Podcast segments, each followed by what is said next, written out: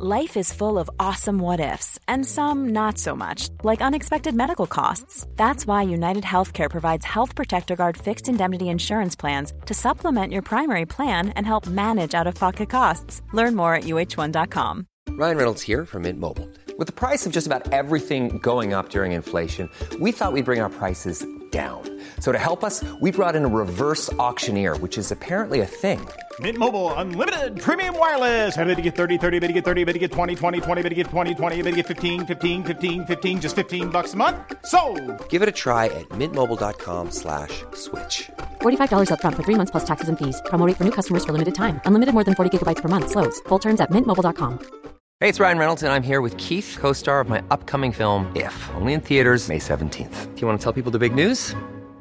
All right, I'll do it. Sign up now and you'll get unlimited for $15 a month in six months of Paramount Plus Essential Plan on us. Mintmobile.com slash switch. Upfront payment of $45 equivalent to $15 per month. Unlimited over 40 gigabytes per month. Face lower speeds. Videos at 480p. Active Mint customers by 531.24 get six months of Paramount Plus Essential Plan. Auto renews after six months. Offer ends May 31st, 2024. Separate Paramount Plus registration required. Terms and conditions apply if rated PG. Bienvenidos a una emisión más de este podcast que esperemos ya sea uno de sus favoritos. Estamos muy contentos de estar aquí reunidos otra vez los tres. Gracias a, al señor Soros que nos vuelve a prestar a Dharma para que esté con nosotros. ¿Cómo estás, Dharma? Muy bien, muy bien. Encantado de volver a estar en el podcast. Ya hace un mes, más de un mes, si no me equivoco, que no me pasaba por aquí. Bueno, ya está. Recuperadas las fuerzas, recuperadas las gafas, eh, puesta en marcha de nuevo. Sí, apenas te iba a decir que vienes, vienes reinventada con esas gafas. Se fueron, fue A muy tope. productiva esas, esas juntas, este, Illuminatis. y Negas, bienvenido, ¿cómo, Hola. ¿cómo andas? Buenas noches, este, pues bien, aquí, bien, bye. ya, Chido. acabando de armar su Hello Kitty. Sí, mis Y pues- prioridades en la vida. como debe ser. Y pues bueno, el podcast de hoy estamos platicando antes de esto en el contenido exclusivo para Patreon. Vayan a Patreon, que tenemos Patreon y pues ahí chequen los Ah, beneficios no, no, que no, tenemos. no apliques la misma que este güey, ya. Ya. Hay Patreon, vayan, fin. Vayan. Sí. Apenas les iba a explicar un poquito los beneficios ahorita que podemos, güey, para que se animen y nos apoyen. O sea, porque también puse una sección. mientras, está bien. Ok. Entonces, Eh. en lo que, en lo que Negas este va a empezar a alcoholizarse para poder sobrevivir esta plática, porque eh, eh, ya, ya, ya, ya se enojó. no, no se crean. Eh, bueno, abrimos Patreon hace poco. Tenemos ahí muchos beneficios. Tenemos mercancía exclusiva para los Patreones. Tenemos ahí este ciertas recompensas que estoy seguro les van a gustar. Tenemos secciones de contenido exclusivo, cositas que grabamos especialmente para todos ustedes que nos apoyan. Y también tenemos blogs eh, que, que están ahí disponibles, que yo estoy escribiendo acerca de, de, de los capítulos que, que tenemos. Ayer publiqué el primero. Y, y tenemos eh, pues muchas otras cosas. Entonces pasen, apóyenos ahí, vean qué, qué tier les, les, les convence más o les, les acomoda más. Y pues es una manera en la que van a poder estar interactuando con nosotros y apoyando el proyecto. Y pues eso es lo que tenía que decir de Patreon. No sé si Negas ya, ya regresó. Ya, ya, ya, todo chido. Ok, muy bien. Y precisamente, bueno, ahorita, eh, como les contaba, hablando en, en- en el contenido que vamos a, pro- a publicar ahí, platicamos del podcast anterior de que grabamos en inglés. Este, un podcast que, que a muchos les gustó, otros así como que lo sacó de onda. Eh, alguna gente a lo mejor no, no se quiso quedar a leer todo el, todo el podcast y pues como que no le... No, no tuvo así como eh, los, los otros podcasts que hemos grabado así tanto tráfico, pero pues es algo que hicimos para ustedes. La verdad es que considero que es importante también traer ese tipo de información. Pero un, un comentario muy recurrente que salió en ese podcast es acerca del idioma, ¿no? De hablar en inglés, de, de poderse comunicar en, en otros idiomas. Y alguien por ahí eh, dijo, oigan, pues hablen de, pues de qué se trata, ¿no? Hablar otros idiomas, cómo se, se aprenden, cuándo es la mejor manera, qué puertas te pueden abrir. Y pues traigo aquí a dos, dos expertos de los idiomas este, extranjeros, eh, personas no nada más bilingües. ¿Cómo se dice, Dharma? ¿Tetralingües o cuatrilingües? Eh, bueno, si tiramos por latín, yo, yo diría tetralingüe. Pero bueno, supongo que sí, es como en, las sagas de las películas, que puedes decir eh, tetralogía o cuadrilogía, ¿no? Entonces, bueno, pues cada una ya que, que maneje el término que quiera. Ahí dependiendo si es este doblaje en, castellano, ¿no? las aventuras a la cuarta de... Las flipantes aventuras a la cuarta del idioma. Parte 4. Parte 4. El regreso. y pues este, yo, yo quería empezar este podcast, pues, o sea, con nuestro más experto de todos, que es Dharma, que es una persona que no solamente maneja uno o dos idiomas, sino trae ahí cuatro en su maleta. Eh, que nos platique cómo es que él llegó a, hablar esos idiomas y cuál fue el proceso, porque al parecer fue más natural de lo que, de lo que pensamos, ¿no?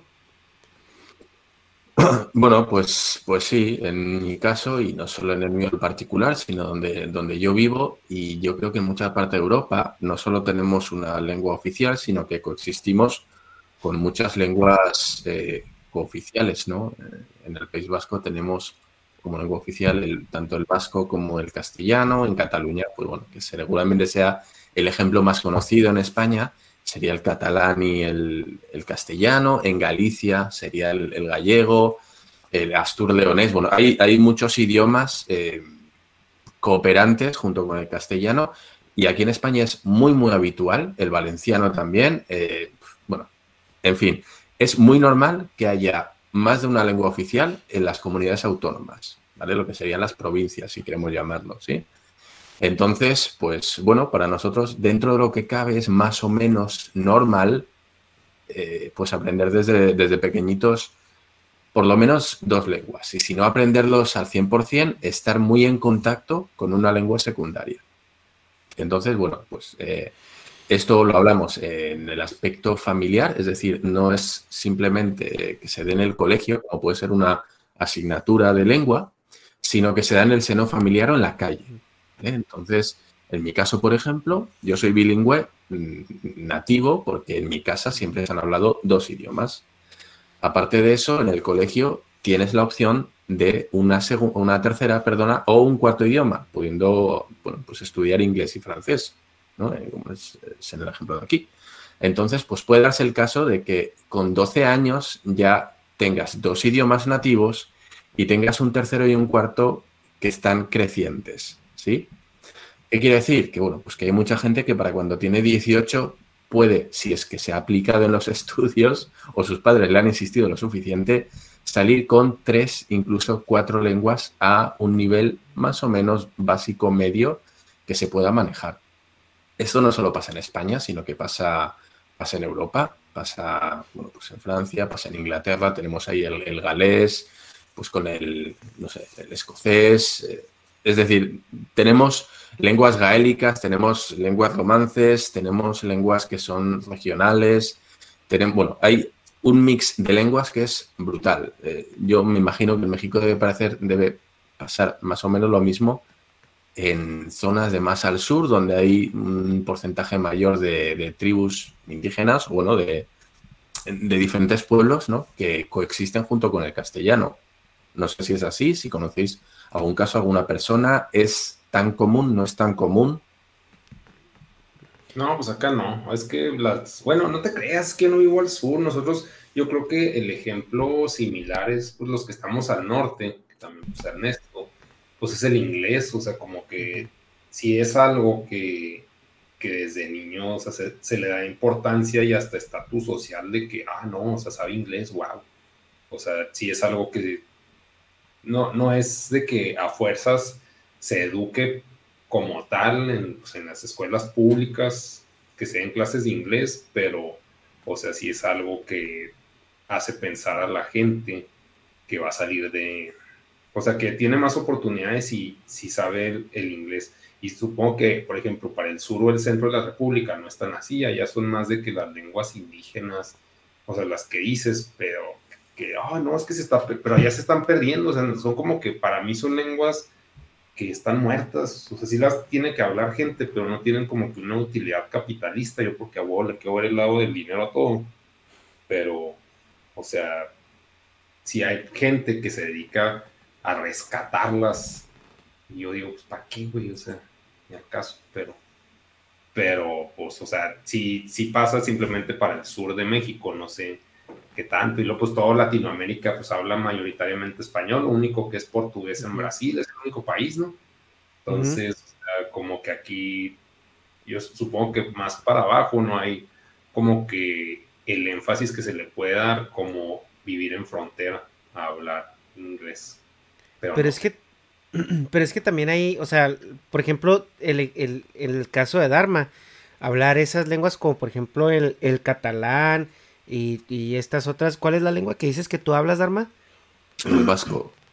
El vasco. Y, y, eh, todas esas lenguas que, existen en, España, por ejemplo. O sea, las podrías eh, hacer en paralelo con, como por ejemplo el náhuatl, el, maya y, esas lenguas que se hablan en México, ¿no? El problema es de que en México esa educación no está formalizada en lo absoluto, güey. O sea, eh, la gente que habla maya, güey, lo habla porque sus papás se lo enseñaron, porque ellos hablan, pero en la escuela es, no hay un programa como tal que, que te lo enseñe también de manera orgánica, porque eso tiene que, que ir de una manera estructurada y orgánica con la educación. Si tú fijas en el norte del país, negas, sí es cierto que tenemos mucha influencia del inglés y, hay escuelas de inglés, pero no está como integrado, güey, en nuestra, en nuestra cultura. O sea, es como vas a la escuela normal y lo, ah, voy a clases de inglés. Y como que ya te mandan a las clases de inglés ya a los 7, 8 años y no te entra igual que si te hubiera entrado como, como un, un sistema completamente abierto a los dos idiomas. O sea, pues yo imagino que en el caso de Dharma, él desde niño, chiquito, estaba conviviendo con los dos idiomas y para cuando él llegó ya a la primaria, ya traía una intuición y ya la, la primaria nomás le estructuró qué es qué. Ajá. Eh, sí, eso, yo tenía una pregunta incómoda al respecto. Eh, la diferencia creo que en, en aprender los idiomas, eh, por lo menos desde mi experiencia, es que aquí en España, desde el gobierno, los gobiernos autonómicos eh, fomentan y apoyan económicamente los, los, modelos de aprendizaje bilingües. Es decir, hay un apoyo económico por parte del gobierno para que haya una educación bilingüe. Es decir, yo en mi caso, por ejemplo, aquí en el País Vasco podemos eh, seleccionar diferentes modelos de aprendizaje. Podemos, eh, bueno, vamos a decir que yo puedo tengo la opción A, que sería estudiar puro castellano, sin tocar las lenguas, lenguas cooperantes, sin tocar el vasco. Puedo estudiar eh, todo en castellano, pero como asignatura adicional dar el vasco, como pudiera dar el inglés, ¿no? Clases de inglés, pues clases de vasco. O puedo hacer a la inversa, dar todo en vasco y dar como lengua adicional el castellano, que ese fue mi caso. Yo todas las asignaturas que yo di, yo, yo las di en vasco. Yo daba matemáticas en vasco, yo daba geografía en vasco, yo daba todo, todo en vasco. Y lo único, lo único que daba... Es dar clases. Lo único que tenía en castellano era la propia lengua de lengua castellana. Todo lo demás, quitando obviamente inglés, pues era, era en, euskera o en vasco. Con lo cual, bueno, pues sí se da la opción de que, en dado caso que tú quieras hacer énfasis en aprender un idioma, tienes un modelo educativo que te lo permite.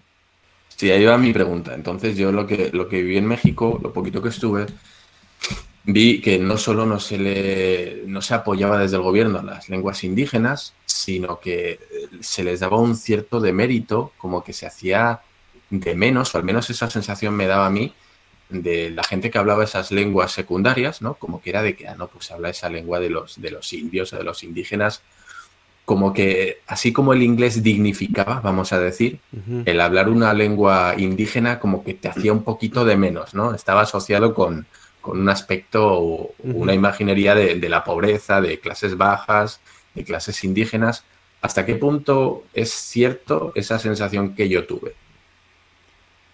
Pues yo diría que sí es cierto, güey, pero no es un problema nomás de México. Y es un problema pendejo, güey. Es un problema bien pendejo porque lo que le iba a decir a Negas de que a pesar de que estas lenguas estén muertas, güey, que tal vez sí, porque, bueno, volvemos al caso, eh, las podemos comparar muy en paralelo con el vasco, con el catalán y eso, que son lenguas que solo funcionan en su localidad, güey. O sea, yo nunca he ido a un viaje de negocios a otro lado que, no sé, del mundo y me estén hablando en catalán, ¿no? O sea, como que es algo muy localizado. Te sales de esa zona donde se hablan y pues ya no, ya no las usas, ¿no?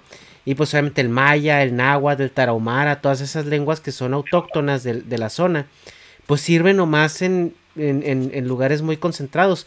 Pero la utilidad que tienen esas lenguas es que sí te cablean el cerebro de una manera muy diferente para que después tengas mayor agilidad mental para aprender cualquier otro idioma y no nada más otro idioma. Yo siento que sí te cablea bastante el psique para que absorbas conocimiento de una manera más orgánica.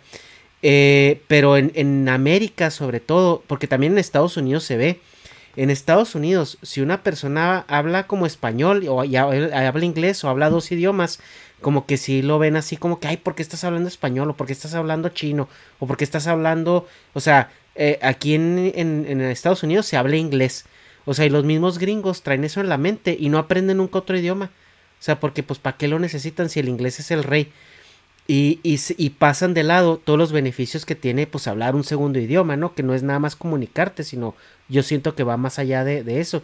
Y en México es lo mismo. O sea, en México si hablan maya o náhuatl o así, o sea, mucha gente sí peca de clasista en, en señalarlos y en incluso denigrarlos por, porque se asume una condición de, pues, de inferioridad. Sí, bueno, creo que todos hemos visto estos vídeos, ¿no? En el que, pues, un, americano blanco, ¿no? Un white american de estos, pues increpa a, un latino en una hamburguesería o lo que sea, de que, ay, aquí estás en Estados Unidos y aquí se habla inglés y vete a la chingada si no quieres hablar inglés. Y pues siempre salen mal parados, ¿no? Siempre, siempre salen escaldados porque a nadie le gusta ver ese tipo de comportamientos que, bueno, pues acaban más que siendo discriminatorios. Y pues sí, sí, creo que todos hemos visto esos vídeos y creo que todos estamos de acuerdo, salvo alguna Karen, en que eso no está bien. y sobre todo porque Estados Unidos no tiene lenguaje oficial. Este. Y, y, eh, cuando les dices, güey, es que la lengua oficial en Estados Unidos no existe, ¿no? Y se quedan, ¿de qué me estás hablando? Y yo, pues, güey, pues léelo, o sea, simplemente, pero, pero bueno. ¿Tú negas cómo ves eso, eso que decía Dharma ahí en, en Chihuahua? Pues es que sí es cierto, o sea, la. O sea, hablar esas lenguas, o sea, pues a nivel social sí es de que, ah, jodidos. Que, o sea, eso yo creo que en el sur sí respeta más de que, ah, la diversidad cultural y, sí lo que dices también tiene mucho sentido de que te cabrían diferente el cerebro pero a nivel capitalista, pues no te sirve de nada. O sea, sí te sirve, pero o sea, no es como tan transparente como aprender inglés. Entonces, pues no, no es algo, o sea, tendrías también, pues que, pues para empezar, que se metían en el sistema de educación, esas lenguas, para, como dices, que se recableara el cerebro. Pero, pues, güey, más a güey meten lo que está en la educación, como para meter otro idioma, güey, lo pues, para conseguir que en día las clases entonces, o sea, pues sí, o sea, lo que dice Dharma, pues sí tiene razón. O sea, es que aquí somos bien, pues ojetes, se puede decir, pero como dices, pues no nomás aquí, o sea, puede ser también en Estados Unidos, y, pero sí, o sea, sí tiene razón en que yo también lo veo, y pues también veo, pues, que bien, o sea, hasta asocio, por ejemplo, el tarahumara, que es típico, bueno, es regional de Chihuahua, lo asocio con parásitos. O sea, qué culo pero, o sea, como yo veo a los tarahumaras, a los que hablan tarahumara, y su vida gira en torno a pedir, o sea, como que es un lenguaje que me transmite, o sea, como que es un tipo de cultura que me transmite de que, ah, pues vivo en base a la lástima. Mm. Pues asco ahí también, pues supongo que eso aplica a los mexicanos, ya viéndolo en un espectro más grande, que, ah, pues son bien huevones. Entonces, si hablan con el acento mexicano, pues van a ser unos huevones. O sea, como que a fuerzas se asocia con, pues, con lo que percibes de la cultura. Y hay como esta parada a nivel mundial. No sé, así que por ejemplo, yo oigo a los chinos hablar y sí siento un chingo de agresividad y de que este perro come perro así, no, no, no, quítate, es mío. y, y, nomás están hablando, están, pueden estar contando del 1 al 10, güey, para calmarse. Pero, y pinche agresivotes de que no mames. Eso, eso sí es cierto, la percepción que hay de, los chinos, eh, bueno, también en Japón había una percepción de que los chinos eran como muy, muy ruidosos, hablan muy alto. Eh, sí es verdad, eh, en comparación, por supuesto, con los japoneses, que son muy recatados, los chinos eran muy bulliciosos, mucho. Eh, como que había un nivel de civismo diferente, ¿no? Para lo que al japonés tenías que hablar bajito, eh, no gritar, no molestar a los demás. Los chinos vienen de una cultura donde, pues para ellos es normal gritar. Y esto luego voy a poner un ejemplo también para mí. Eh, es normal gritar, no, no tienen tanto miramiento de que, ay, estoy molestando a los demás. Entonces, bueno, pues ellos los veías en un, no sé, en cualquier tienda, en un Liverpool o en un Zara o en un HM, los veías y, los chinos, la madre a la hija, gritándole desde una esquina de, la tienda a la otra con una camiseta en alto diciendo, ay, mira, encontré la de tu talla, ¿no? Gritando a pleno pulmón y todos los japoneses mirando como, ¿qué pedo, no? O sea, ¿qué, qué le pasa a estos? ¿Por qué gritan? Y yo tengo que decir una cosa. Y los españoles que somos muy parecidos a los chinos en esto. Somos muy, muy bulliciosos. Y yo cuando he ido de viaje a otros países, yo te puedo decir que si hay algún español, lo ves. O sea, lo notas, ¿sabes? Como si tuvieras un radar de, españoles en la zona, pues lo mismo. Tú ves a la gente, ves un montón de turistas, pero yo te digo que tú notas quién es español y quién no. Porque están hablando alto, están medio gritando, que parece que están peleándose también como los chinos, y digo, yo me hago el sordo, digo, no, no, yo, yo no soy español, soy de otro sitio. Pero sí, sí, sí, sí he tenido esa sensación y sí he entendido a los japoneses cuando han visto a los chinos y dicen, ¿qué pedo con estos, no? Y yo de ver a españoles y decir, no, joder, el típico turista que, que, no tiene respeto por nada, que va y como, ah, como no hablan mi idioma, pues puedo gritar lo que quiera. Y sí es verdad, bueno, la explicación de por qué los chinos hablan alto, o eso me explicaron a mí, me lo explicó una amiga eh, hongkonesa. Y es que es que el chino tiene cinco entonaciones para pronunciar cada sílaba. Entonces, cuando el ejemplo básico por lo que todos empiezan hablando chino es el ejemplo de la sílaba ma, ¿vale? Que puede significar caballo, puede significar madre. ¿Qué pasa? Que según cómo lo entones, el significado cambia. No es lo mismo decir ma que decir ma, ma. Entonces, al haber esa variedad en los tonos de la misma sílaba, tú tienes que marcar muy bien y tienes que entonar muy bien cada sílaba para que el significado varíe según lo que quieres decir. Entonces, según me explicó ella, hablan alto para que se entienda muy bien dónde se hace el énfasis en cada subida o cada bajada de la tonalidad. Es decir, si tú estás hablando bajito o susurrando, como que no puedes darle esa variedad en los tonos y que por mm. eso hablaban un poquito más alto de lo habitual. Esa era la explicación que me dieron a mí. Ahora, ya cada uno que, entienda lo que quiera, si es que son mal educados o si es por eso. Pues los hispanos también hablamos bien alto, pues para que se note cuando estamos encabronados o cuando no. exacto, exacto. Oye, Dharma, pero por ejemplo, en, en, no sé si en, si en Europa, pero a mí, por la percepción que yo tengo es que en Europa el lenguaje se ve más como una herramienta de comunicación pero en, América como que el lenguaje es como una identidad cultural. O sea, como que sí hay mucho em, barrera para que en los sistemas educativos se enseñe inglés y español desde chiquitos. O sea, como que, como que sí, tanto en, en, en Estados Unidos, el idioma inglés está súper protegido. O sea, tú no ves a niños de kinder que les empiecen a enseñar español o les empiecen a enseñar otro idioma, a menos de que sea una escuela privada y dedicada a eso. Y en México es igual, o sea, toda la educación como que la misma percepción de la gente es que el idioma es parte de tu identidad cultural. Eso en, España se percibe de esa manera. Ustedes cuando aprenden sus idiomas eh, locales eh, también se hace como con un trasfondo cultural o es simplemente tradición o cómo funciona. Eh, pues está, está mezclado todo. Al final, sí es verdad que, bueno, me imagino que en México será igual también, dependiendo del estado, no lo sé. Ahí lo dejo la pregunta, pero si estudiamos mucho la historia más que de España, en mi caso, por ejemplo, en el País Vasco, más que de España en general, se estudia mucho más de la, de la provincia, de la región, de la comunidad autónoma. Entonces nosotros hacíamos un énfasis especial en la historia del País Vasco. Me imagino que en Cataluña de ser parecido, en el que se estudia más eh, más a fondo la historia de, Cataluña que de España en general.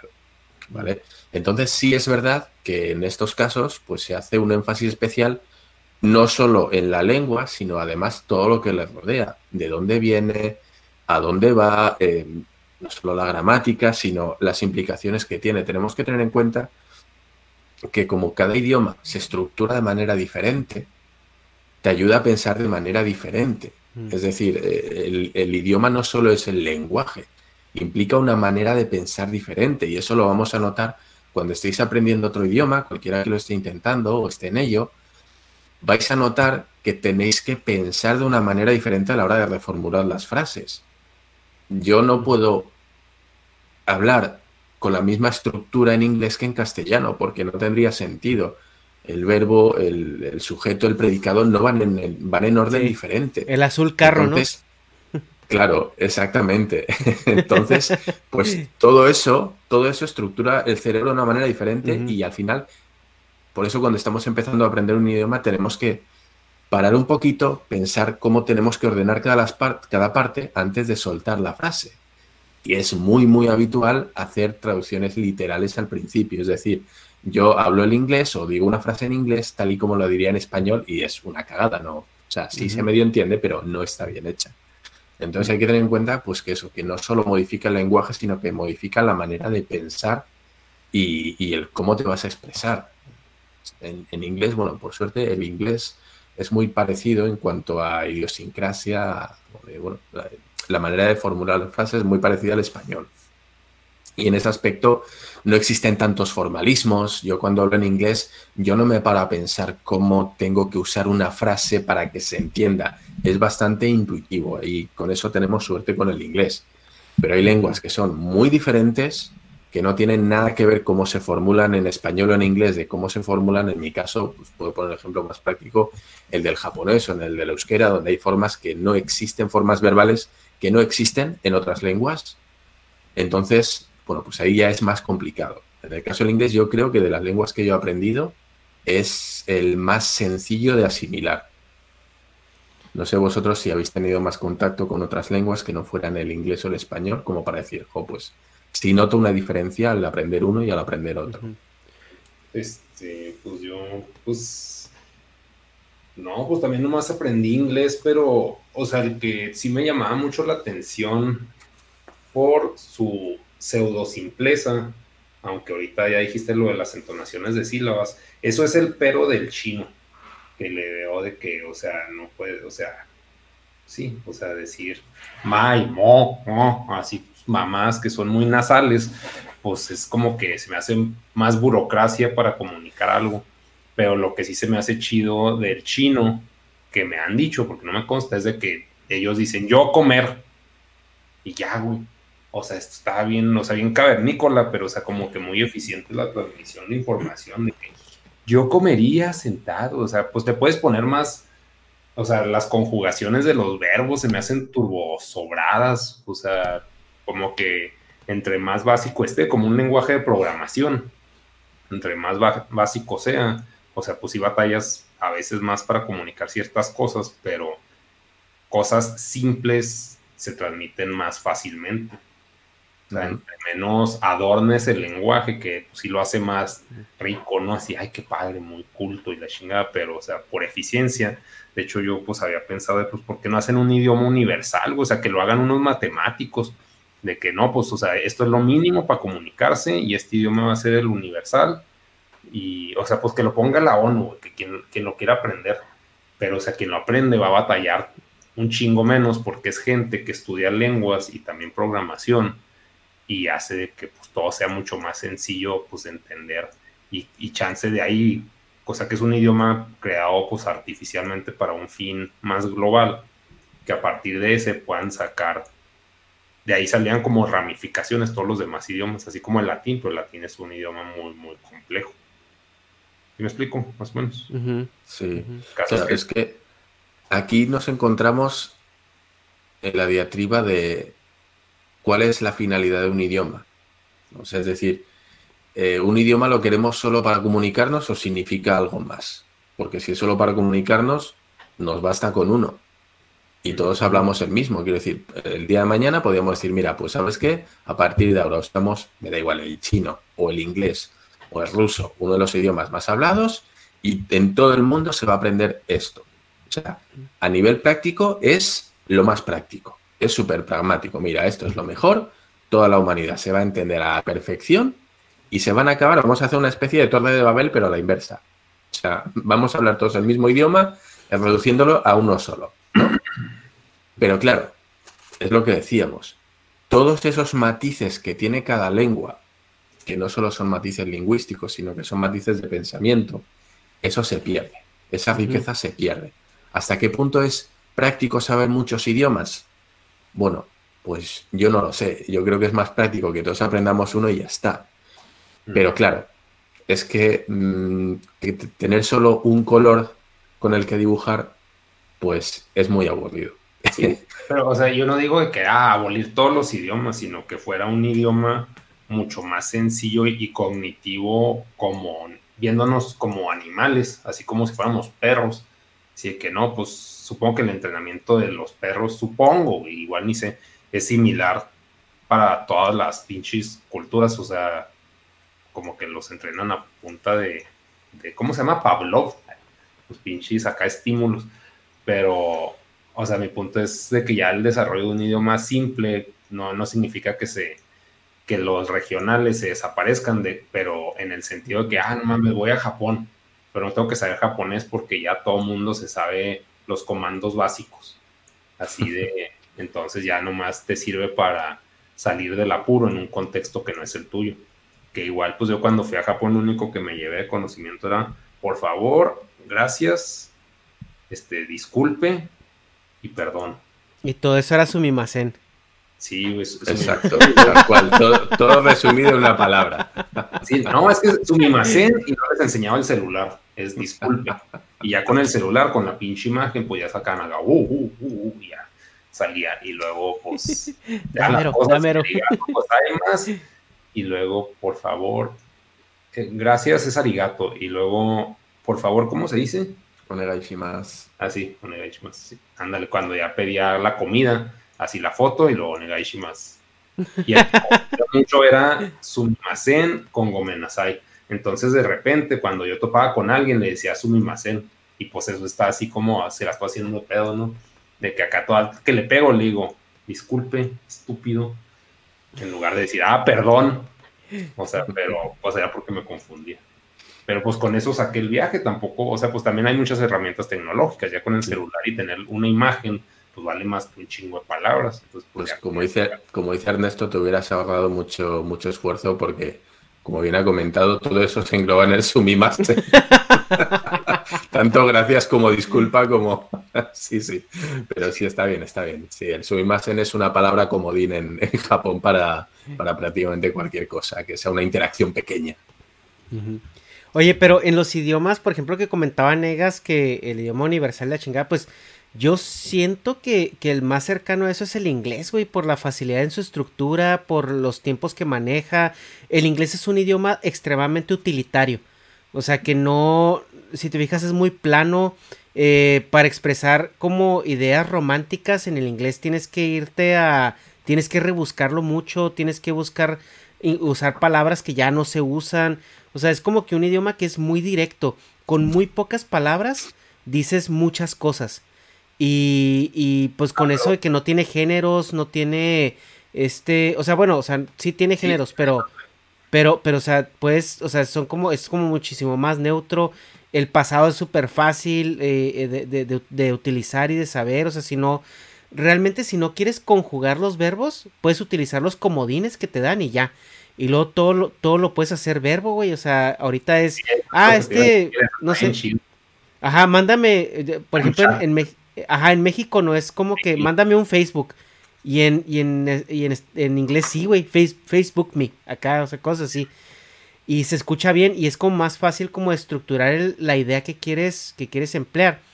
Nada más de que pues ahí el pedo es de que no, como todos vamos a hablar inglés. Por ejemplo, los rusos, güey, todos ellos que traen pleito con los, con los americanos. por eso es mi pinche tirada del idioma universal de la ONU, O sea, que sea uno de que, ah, este no lo pusieron los gringos. O sea, fue una idea, un consenso global para que se eliminaran esos egos. O sea, como yo estoy de acuerdo que el inglés sí es el más fácil, porque, pues, bueno, para empezar es el único que sé, porque cuando intenté aprender alemán, que también ya estaba grande, estaba en prepa, Ay, a la verga, esto no, no me va a entrar, güey. O sea, también pues, las raíces están muy diferentes de la alemana al inglés. Bueno, para mí, chance va a decir alguien que sí sepa, ¿no? Son similares. Pero así que, ah, no mames, y los pinches tonos, güey. Y el, el hecho de hablar agresivo me causa un chingo de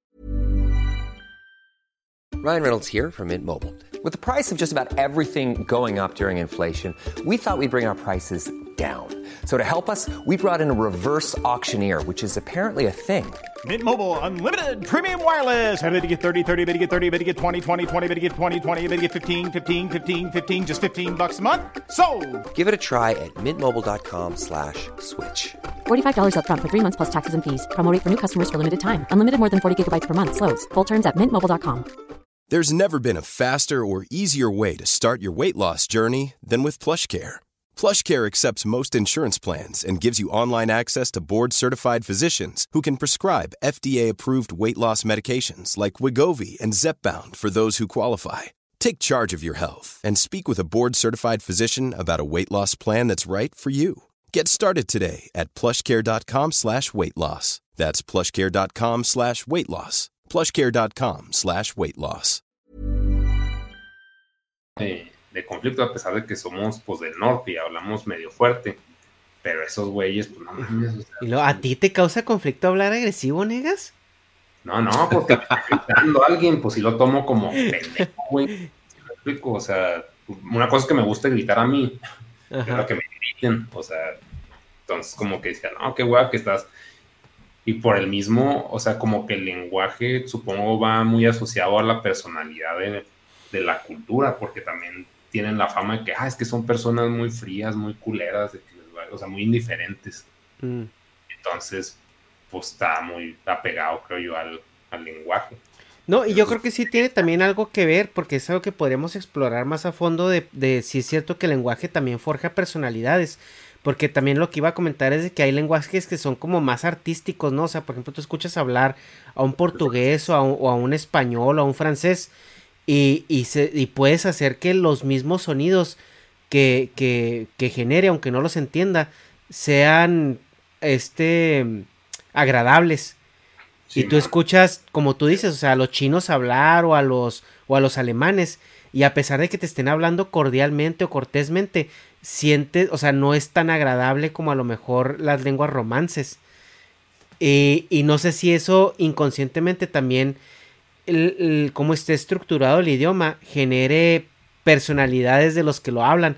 Porque, por ejemplo, en México, tú cuando hablas con una persona, o sea, puedes ser muy, muy, muy educado y muy, y florear mucho tu comunicación. Y si la haces seca, se siente como, como, ah, cabrón, pinche maleducado, ¿no? Sí. Entonces, no sé si en idiomas que tienen una comunicación muchísimo más objetiva y más, más, este, certera y precisa, la personalidad de la gente también sea como más, este, fría. Ajá. Sí, pues de hecho. Sí, pues sí tiene sentido. O sea, me cuadra, güey, pero chance un, un güey que estudia lenguas dice, no, mal. O sea, pues porque pues, ahorita nosotros estamos hablando en base a la experiencia vivencial que tenemos, no somos como que cultos del lenguaje, pero, o sea, sí estoy de acuerdo en lo que estás diciendo. No te puedes decir, ah, tienes razón, sino que, ah, pues estoy de acuerdo. Sí, y preguntándole a Dharma aquí, pues ya que él tuvo la experiencia tanto en, en- en ser hispano e irse a Japón y hablar japonés. Y un ejemplo que se me viene a la mente a lo mejor para encaminar la, la, la, la pregunta es que a mí me platicaba Kira, saludos Kira, que su, él, él veía ese cambio de personalidad en su hija cuando su hija hablaba japonés. a- a- a- como que adoptaba una personalidad pues muy japonesa, ¿no? Muy seriecita, muy, muy este eh, cuadradita y cuando hablaba español era más efusiva, más este expresiva, era como más cariñosa. Entonces, no sé si también eso tenga algo que ver, Dharma, tú que, que experimentaste las tierras Pues, niponas. sí, sí, eh, primero voy a cerrar con lo que decía Negas de la percepción de, de otros idiomas, ¿no? Con, con cómo los percibimos. Eh, yo creo que ese es un... Decía, no, no es así, pues yo creo que no, no es así. Y, pero creo que es porque asociamos los sonidos de otros idiomas con el cómo los percibimos en el nuestro propio. Si a ti un francés te está mandando a la verga, Pues te lo voy a decir en francés. Y tú escuchas el francés y es una lengua que para nosotros suena más suave. Entonces te puede estar diciendo la mayor barbaridad del mundo que tú no lo percibes como una agresión verbal, sino que es, casi como una caricia, ¿no? Y, se está cagando en todos tus muertos. Pero, pero bueno, claro, pero te lo dice así y no, pues si, si te dice fish le put, que es hijo de puta, pues no suena lo mismo fish le put que te dice que, que el fish que que, si te lo dicen en otro lenguaje, ¿no? que en inglés, por ejemplo, que suena mucho más fuerte. o yo creo que un, ejemplo que vamos a entender todos, por ejemplo, aquí en España, que estamos muy, pegados a Portugal, tú oyes el portugués y para nosotros, o el gallego, que es muy parecido también, eh, a mí se, se, me asemeja, yo lo, lo entiendo o lo escucho con un tono de pena. Si yo escucho el portugués o escucho el gallego, me da como mucha pena porque hablan así con un tono que parece que te están pidiendo perdón constantemente. Entonces, claro, sí, sí es verdad, tiene para nosotros tiene una sonoridad que nosotros usaríamos ese sonido que para ellos es el sonido normal de su lengua, nosotros usamos esos tonos, esas claves tonales en cierto momento cuando queremos eh, poner énfasis en una cosa, cuando queremos sonar más zalameros o queremos sonar más, ay, no, es que, jo, qué mal. Entonces, pues lo percibimos así, pero puede ser también por, es simplemente por fonética, ¿no? Y eso, tú escuchas a un alemán y parece que se está insultando constantemente, ¿no? Dices, este chico no tiene una palabra agradable hacia mí. Matando, o sea, te está diciendo, por favor, pásame eso, pero es así. Eh, sí. pasas, güey. sí, sí, sí, y, casi que te, dan ganas de pedir disculpas, ¿no? Sí, sí, perdona, toma, toma. Eh, pero bueno. Ay, disculpe. Sí, sí, sí, oye. Eh, y respecto a lo de el ejemplo que has puesto, ¿no? Con, lo de Kira, eso yo creo que atiende más a un espectro cultural.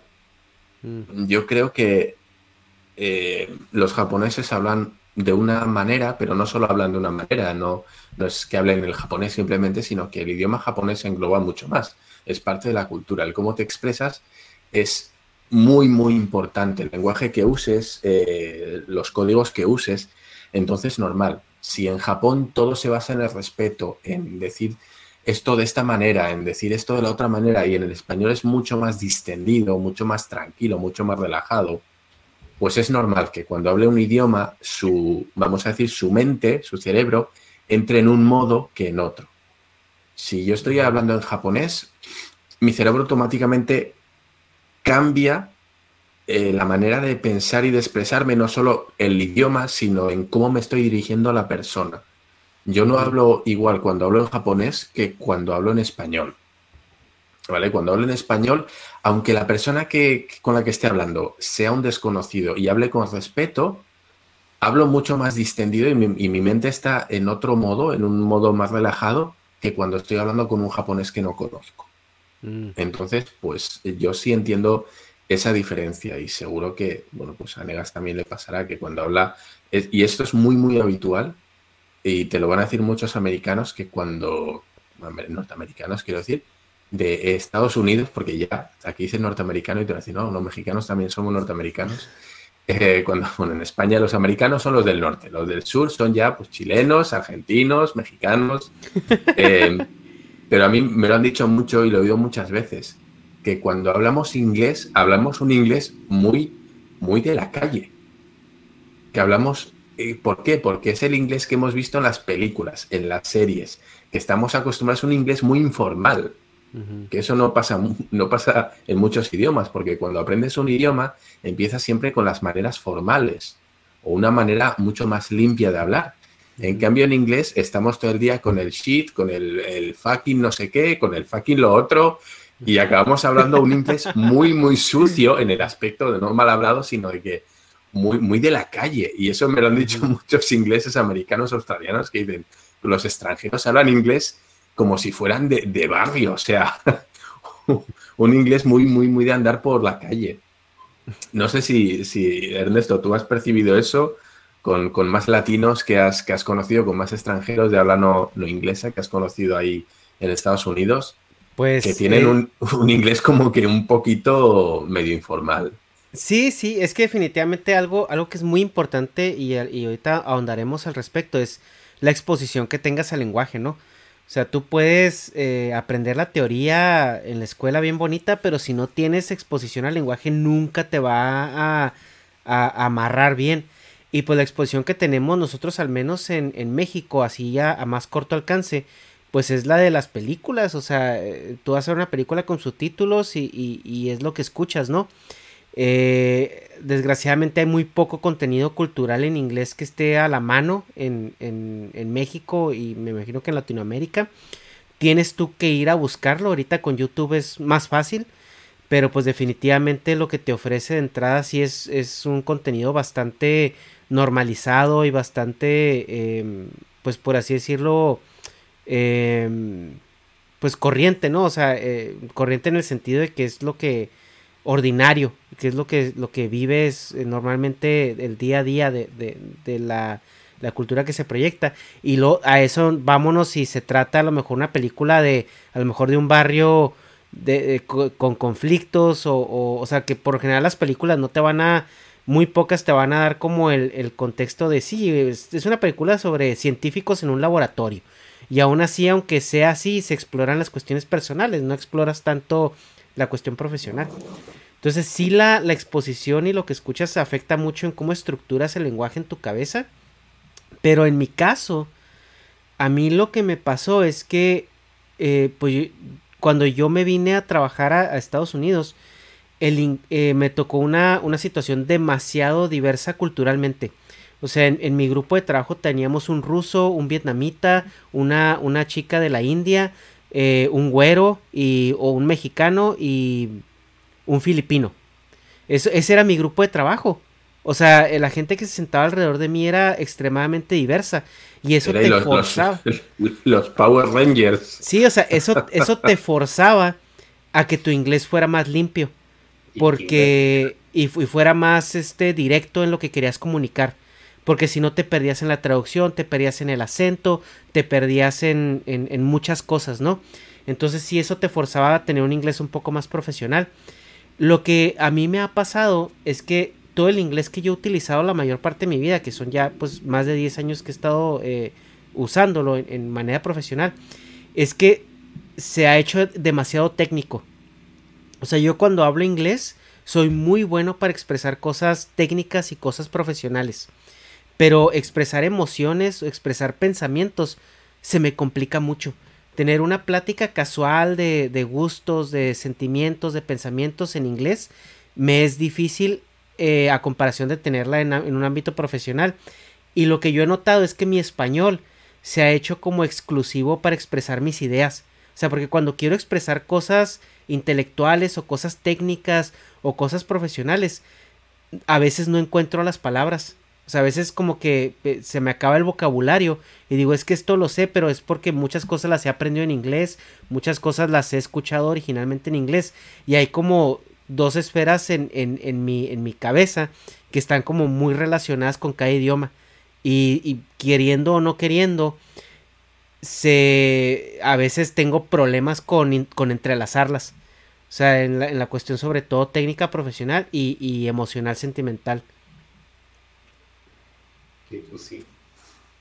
Sí, eso, ese de hecho es, uno de los puntos que, a los que se agarran los, los detractores del pluralismo, ¿no? Los que dicen que aprender más de un idioma es contraproducente, por ejemplo, para los niños.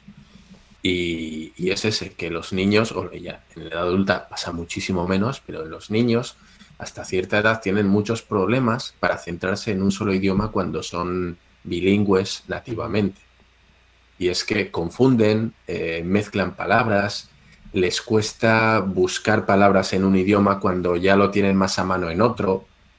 Eso pasa mucho, ¿no? Y eso es lo que se agarran y dicen que, bueno, pues que lo que hace es ser más lento al niño a la hora de pensar. Cosa que en una edad temprana puede ser. ¿Para pensar o para expresar sus pensamientos? Las dos cosas, para pensar y para expresar, porque, claro, para expresarse tienen que pensar más.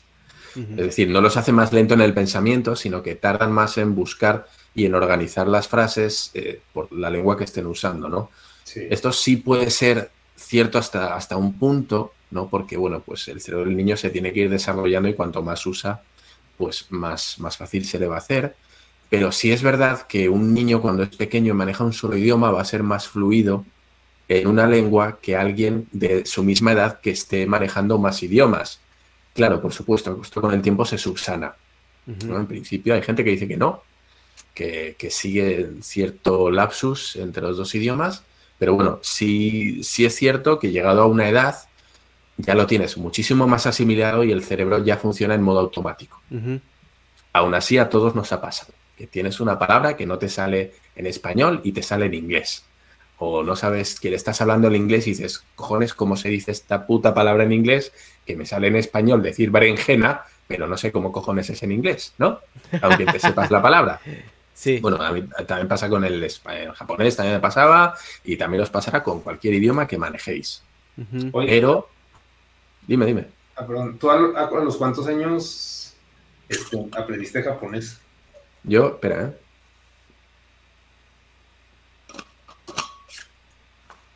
A ver, yo japonés me puse a estudiar, a estudiar, lo que es en serio, con, con 27.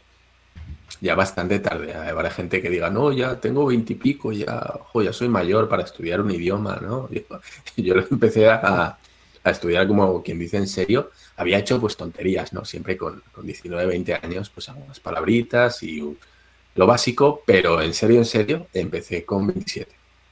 Y Así no, que muy ¿Fue muy difícil o no? Sí, mucho, mucho. A ver, es, es muy difícil. El japonés tiene, es como el chino, tiene un problema muy... Ah, espérate, se cortó. ¿Sí va? Sí. Y está diciendo que el japonés tiene un problema muy. Voy a apuntar aquí también el japonés tiene un problema. Muy. Aprendiendo a los 27 años.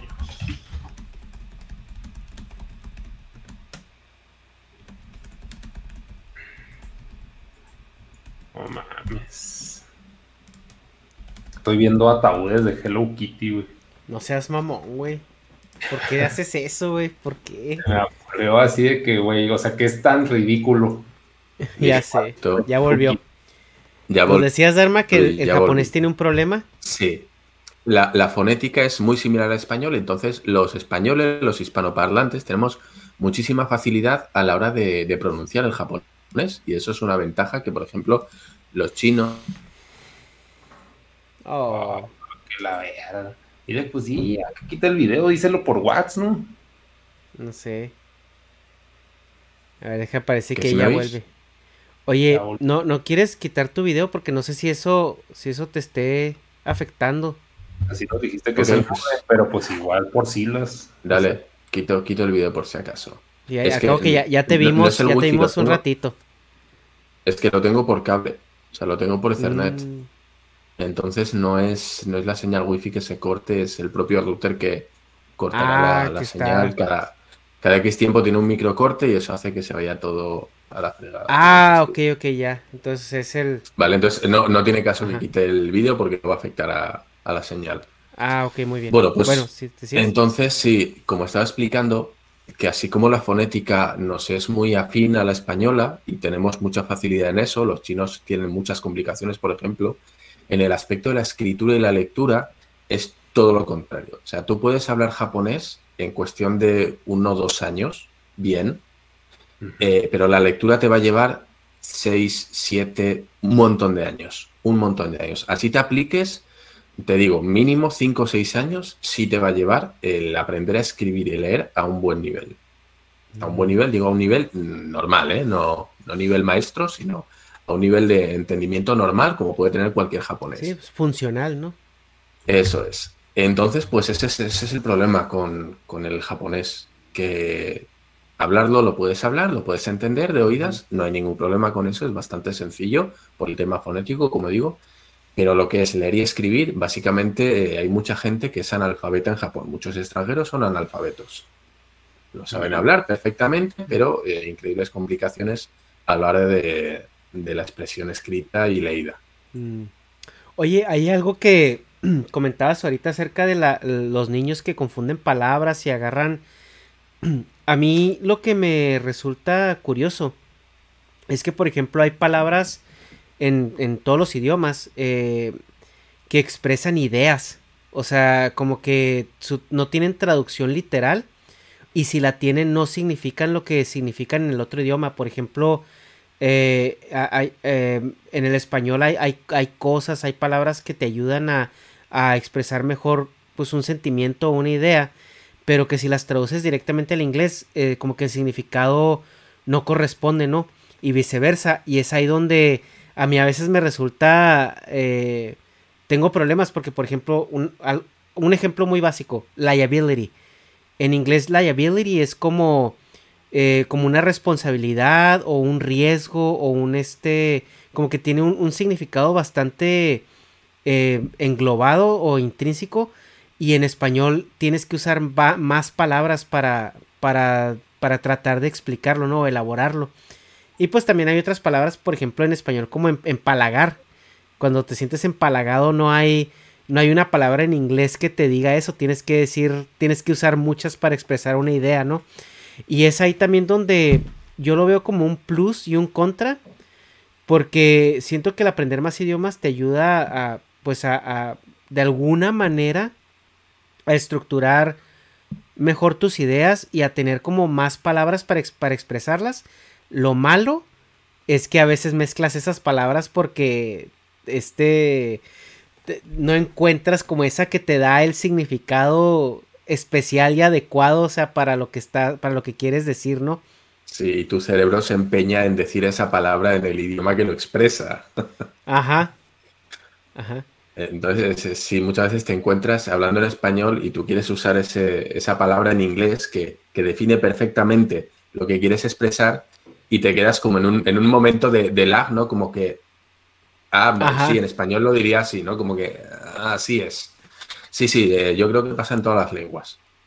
Eh, no sé, en castellano, por ejemplo, y en euskera, en euskera existe una palabra que es eh, gaupasa, que gaupasa significa, en español sería algo así como trasnochar. pero, pero tiene, tiene un sentido adicional. Gaupasa es trasnochar, pero de una manera buena. Es decir, Tú cuando dices, no, pues he trasnochado, la sensación que da es que pues estás en mierda o tuviste que trabajar hasta muy tarde o, no sé, te quedaste en la oficina y te, o sea, como que trasnochaste pero no has dormido bien, estás jodido, encima has trasnochado pero por algo que no te apetecía, como que tuve que trasnochar y pues mal, ¿no? Una sensación como mala de, no, no haber descansado. En cambio, Gaupasa se usa, vamos a hacer Gaupasa es es como que vamos a pasar la noche divirtiéndonos. O sea, no solo implica no dormir hasta el día siguiente, sino que implica que no estás durmiendo, pero porque te la estás pasando bien haciendo algo con amigos, o estás de fiesta, o estás. tiene una connotación positiva. Entonces, pues eso, yo cuando estoy hablando castellano, por suerte aquí con más vascoparlantes, pues yo puedo usar la palabra gaupasa y todos me entienden lo que quiero decir, aunque esté hablando en castellano. Digo, oh, pues la semana pasada estuvimos de Gaupasa y ya todos entienden que estuve de Gaupasa y que nos la pasamos bien, nos la pasamos bien.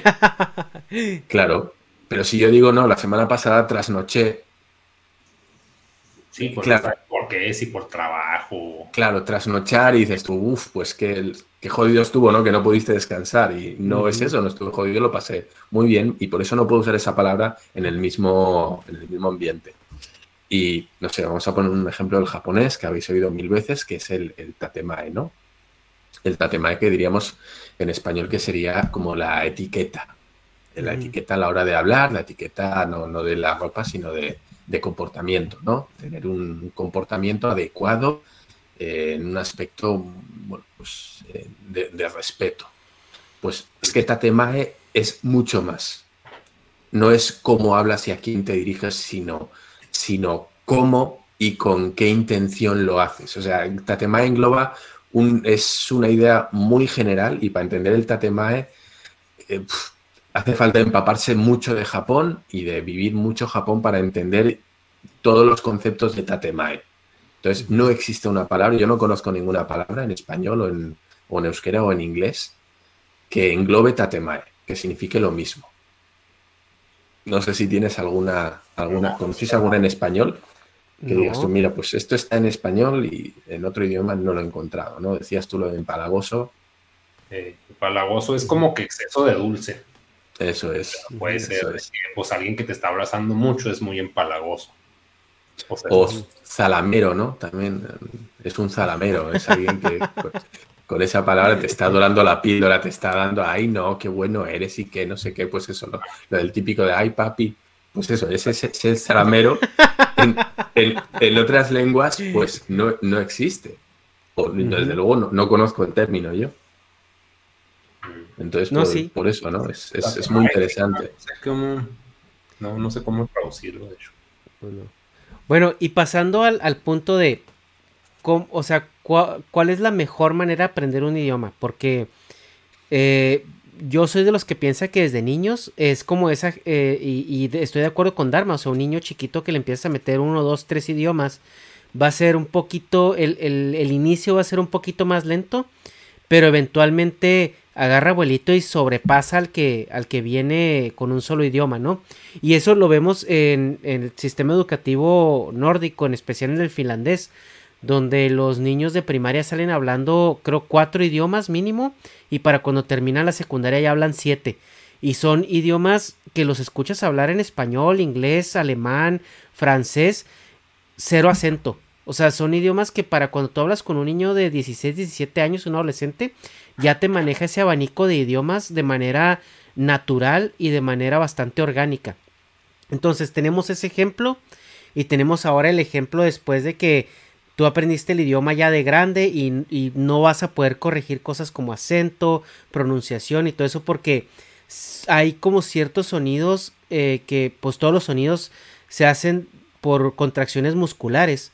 Entonces, si tú no aprendes a hacer esas contracciones musculares desde niño, pues ya de grande va a ser muy difícil que las hagas. Es como entrenar un músculo, ¿no? Eh, eh, que, que jamás has, has entrenado de esa manera. Y en, en este punto hay una, hay una combinación. Y hay, hay diferentes puntos de vista. ¿Ustedes qué piensan? Dharma. Sobre. Sobre cuándo se debe de, de empezar a aprender uno o más idiomas eh, y, y- y la manera de hacerlo. Uf, creo que el acento lo, lo calculaban o lo databan que tenía que ser antes, no, sé- no sé si era de los 5 o los 7 años. Que ya si pasabas de esa, de esa edad, ya se te quedaba un pequeño deje y ya si lo aprendías por encima de los 10, 12 años, pues ya ibas a tener acento. Ya no había manera de quitártelo, ¿no? ¿Cuál creo que es la manera? Pues yo creo que desde chiquitos, desde chiquitos. Yo conozco aquí casos que al niño le han hablado la madre en un idioma, el padre en otro idioma, y si tenían una nani o alguien que les cuidara al niño, pues para llevar al parque o lo que fuera, les hablara en un tercer idioma. Por ejemplo, lo típico, pues aquí puede ser, o lo típico, no, todos tenemos nani, ¿no? Pero bueno, eh, lo típico de que aquí, pues el madre, eh, la madre le, le habla en español, el padre le habla en vasco, en euskera, y por ejemplo, si tiene una persona a la que dejan a cargo el niño o la niña, pues que puede ser una ucraniana, una rusa o quién sabe qué, pues le habla en su idioma. ¿Esto qué va a hacer? El niño no va a aprender el ruso o el ucraniano, pero sí va a entender palabras. Entonces es muy posible que, pues bueno, el día de mañana tenga más facilidades a la hora de aprender otro idioma o que si dice, oye, pues mira, el día de mañana quiero aprender ucraniano, pues ya va a tener mucho asimilado. Con lo cual yo creo que cuanto más pequeño es eh, la, la persona, cuando más pequeña es, mejor, mejor, para que el cerebro ya se vaya acostumbrando. Ahora, Sí. no sé, es que tenemos la percepción de que los niños son tontos o de que es que el niño no sabe, es que al niño le cuesta. Bueno, ya, pero es que el cerebro del niño está mil veces más preparado que el de un adulto para asimilar cosas nuevas. O sea, los niños aprenden a una velocidad que, que los mayores no tenemos. O sea, nosotros ya hemos perdido esa elasticidad, esa capacidad. Entonces, aprovecha, por eso se estudia cuando es pequeño, aprovecha que es pequeño para meterle todo lo que puedas, todos los idiomas que puedas, todo el paquete de conocimientos que puedas, porque luego ya de mayor le va a costar muchísimo más. Entonces, no veáis como una carga extra para el niño que es que ya está muy saturado y ya meterle más cosas, pues es, es un problema, ¿no? Aprovechad ahora que el niño es una esponja y que va a absorber con mucha facilidad todo lo que le echéis. No esperéis a que sea tarde, porque ya con una edad ya coges mañas, ya te da hueva, ya puedes decir que no. Un niño de cinco años no te va a decir, mamá, no quiero aprender inglés. Sí, mamá, no quiero aprender español, como que no quiero hablar. infiere de que así es el mundo y ya. O sea, Exacto, va a aprender que así es y no le queda de otra. Pero tú a un chavo de 15 años le dices, no, pues ahora ponte a aprender alemán. sí, que no. Te va a decir, no, pues qué hueva, ¿para qué? No quiero, tengo otras cosas que hacer, quiero jugar a la Play, déjate de apuntarme a clases de alemán, que nada más, pues, ¿no?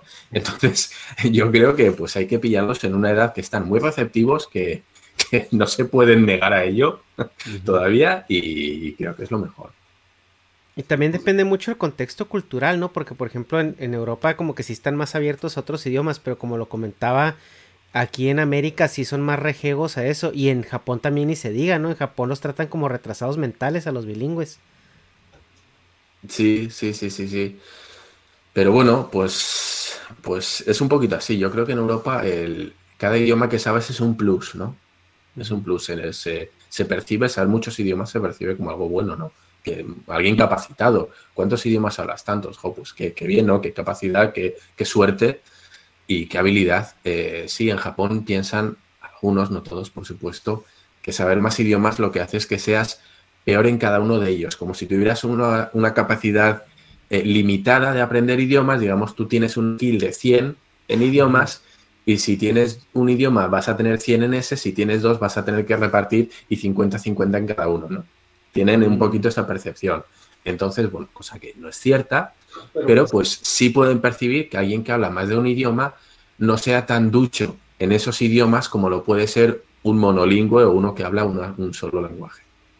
Sí, pues, o sea, lo que dice Ernesto creo que es el pedo cultural de que, ah, no eres igual que todos, porque allá eso es acá ser, o sea, todos deben ser el mismo. De hecho, en eso se acaba Evangelion, que todos sean iguales a la chingada, la misma masa. Pero, o sea, sí es de que, como niño, es de que, ah, no es diferente, desde ahí, de que, ah, mal. Pues también, o sea, también pasa en la escuela, pues normal, también aquí en México, de que pues, la diferencia es, está mal pero ahí en Japón como que sí es más marcado, creo yo, pues también por, porque uno consume los videos de Kira, ¿va? Y sí está muy satanizado de que pues, ser diferente en Japón está mal. Yo creo que ta- también va por ahí, pero pues, acá creo que un niño que sabe inglés en una escuela pública sí se ve que, ah, es de dinero. Y en Japón no es de que, ah, o sea, tiene más acceso a conocimiento, sino de que, ah, es diferente, qué huevo. Yo yo tengo una pregunta. En México, dándole tanta importancia como se le puede dar a- al, al inglés, ¿no? Como, como lengua.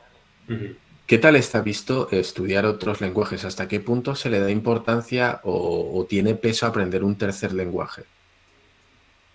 ¿Es, es habitual que la gente diga, bueno, pues eh, le damos al inglés porque, bueno, pues estando cerca de Estados Unidos, pues se da más opciones, ¿no? Vamos a decir. Pero, por ejemplo, francés, coreano, eh, ¿hasta qué punto es habitual que un niño sepa más de dos idiomas, más del inglés y del español? No, cero. Yo sí, Cero. de- cero. Sí, inglés, lo que pasa es que es lo que decía ahorita que en México se le da mucha importancia al inglés, eh, entre muchas comillas, porque realmente no lo meten de manera orgánica al sistema, o sea, si se le diera la importancia que se debe, a los niños desde el kinder deberían de estarles en el sector público, deberían de estarles metiendo el inglés, aunque se confundan, aunque sea poquito más lento, o sea, pero en, en, eh, al grado de que, por ejemplo, un niño de primaria lleve ciertas asignaturas en inglés y ciertas asignaturas en español, eh, no se da, o sea, no se ve. Entonces los niños acaban empezando a aprender el idioma a los 8, 9 años. Por ejemplo, en mi caso, a mí me metieron a clases particulares de inglés cuando yo tenía 7 años. Y, fue hasta esa edad, porque fue la edad en la que los maestros eh, le recomendaron a mi mamá meterme para, para que no me confundiera. Entonces yo iba a una escuela pública y después fui a una secundaria bilingüe. Pero de igual manera, o sea, la secundaria bilingüe tenía clases de inglés. O sea, no era como que me dieran asignaturas en inglés. Y ese, ese es el problema más grande. O sea, que sí se le da una importancia entre que sí hacen énfasis que lo aprendas, pero no terminan de integrarlo de manera orgánica. Entonces tú tienes adolescentes que van, que han llevado inglés desde los 7, 8 años, pero que llegan a los 18 y todavía no lo mastican bien. no sé, Negas, Negas también estuvo en una escuela bilingüe, ¿no? Negas. Simón. Yo, Ok. a- o sea, yo hasta la carrera fue cuando llevé asignaturas en inglés, 100%. Ujú. Pero pues ya es muy tarde, o sea, ya sí, pues ahí es ya lo medio masticas, ¿no? Y yo estando en la carrera, que estuvimos en una universidad privada, ahí es donde es un poquito más común que in- incursiones en un tercer idioma. Yo llevé alemán eh, cuando estaba en la, en la carrera. Y sí, o sea, no me resultó tan difícil entenderlo. La gramática es una putada, pero, pero aún así no, no, no, no me resultó así como algo así alienígena. Y, pero igual, o sea, no terminó de cuajar bien por la exposición. O sea, llevé un año alemán, pero pues no aprendí a, ciertas cosas, vocabulario, pero una conversación completa, pues no porque nunca había esa exposición. O sea, tú no, ¿dónde consigues material en alemán en México ahorita? Sí, no. Pues es Sí, un claro. Vive ahí por la Salle, güey. Ese güey es el que da las clases. Pero. Pues sí, ¿no? No sé. O sea. Sí, pues, eh, esa es otra, el, el acceso que tiene una persona normal de la calle para poder formarse por sí misma en otro idioma es sencillo, es complicado. Apuntarse a clases de, por ejemplo, el alemán que ponías es muy costoso, se puede hacer de una manera más o menos económica, más o menos normal, o, o requiere de una gran inversión.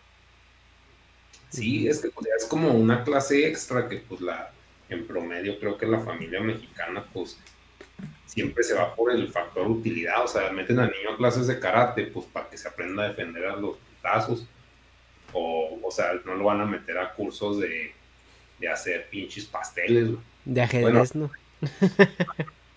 O sea, pues sí, el ajedrez, por ejemplo, que sí desarrolla un chingo la habilidad mental. O sea, no es práctico a nivel social. Y es, o sea, y lo mismo pues con el alemán. Dices, pues, ¿cuándo chingados vas a usar alemán, güey? O sea, pues vas a leerme en campo, qué chingados. O sea, como que no hay nada útil del alemán en el contexto de México. Que yo perciba en mi círculo y en el de los demás. O sea, no conozco a nadie que sepa alemán más que un pinche traumado así con "Ah, los nazis. O sea, pero fuera de eso no. Y para vosotros igual es una pregunta muy obvia, pero Para vosotros, ¿cuál es el mejor método para, para aprender un idioma? Ya no solo de, de ir a clases, sino de cómo, cómo conseguís ese extra, diferenciaros dentro de una misma clase en el que todos dais inglés o alemán, ¿cómo haríais vosotros para poder avanzar lo máximo posible? Oh, no sé.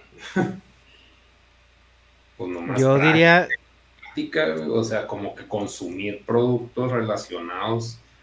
Bueno, o sea, no, no de que gastes dinero, sino de que, ah, pues si quieres, por ejemplo, aprender japonés, pues te filtras un chingo con el anime, porque pues por lo general es, es el motivante para aprender japonés.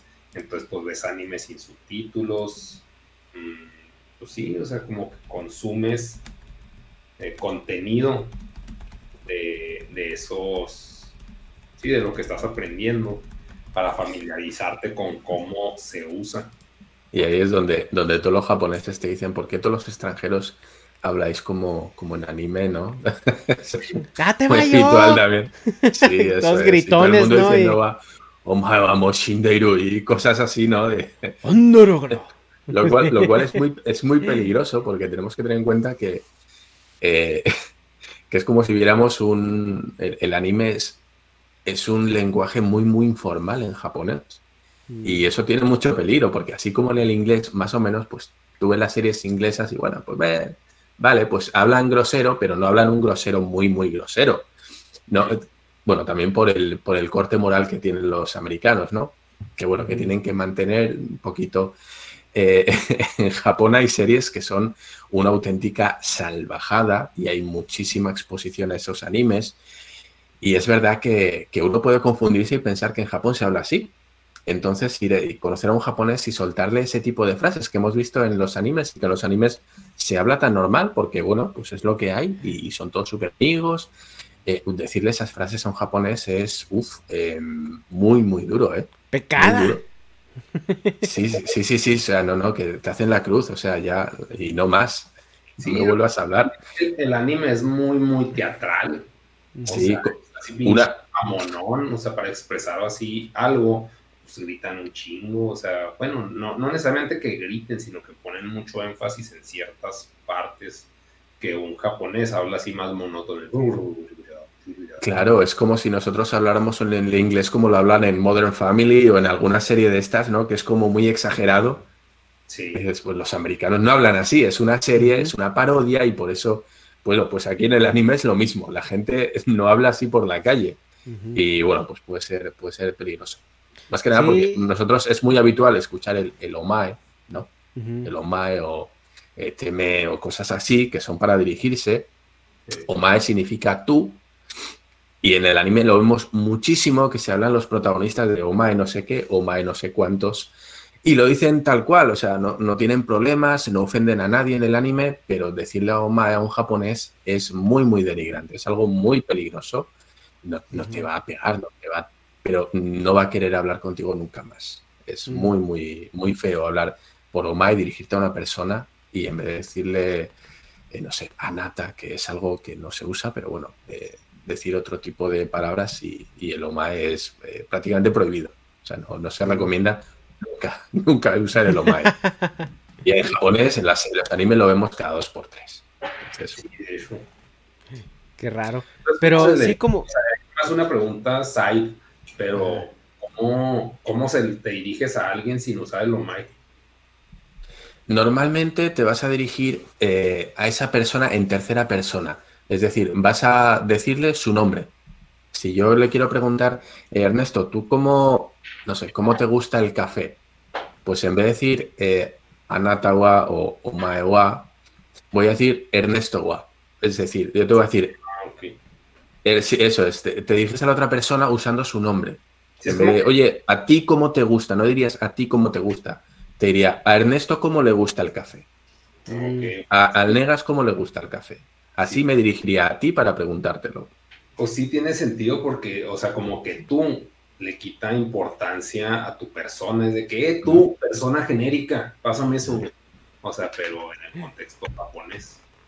Es así. Oye, incluso el tú formal, que sería el anata, es algo muy, muy raro de escuchar en Japón. Eh, se usa muy, muy poquito. Mm.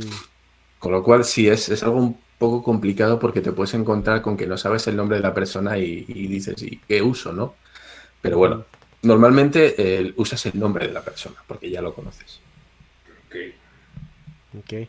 Pues yo lo que quería decir de la mejor manera de aprender el idioma es, bueno, sí, es exposición. O sea, la palabra en inglés es exposure, que es que estés conviviendo en el ambiente donde se hable ese idioma, ¿no? Y es donde realmente y finalmente va a cuajar.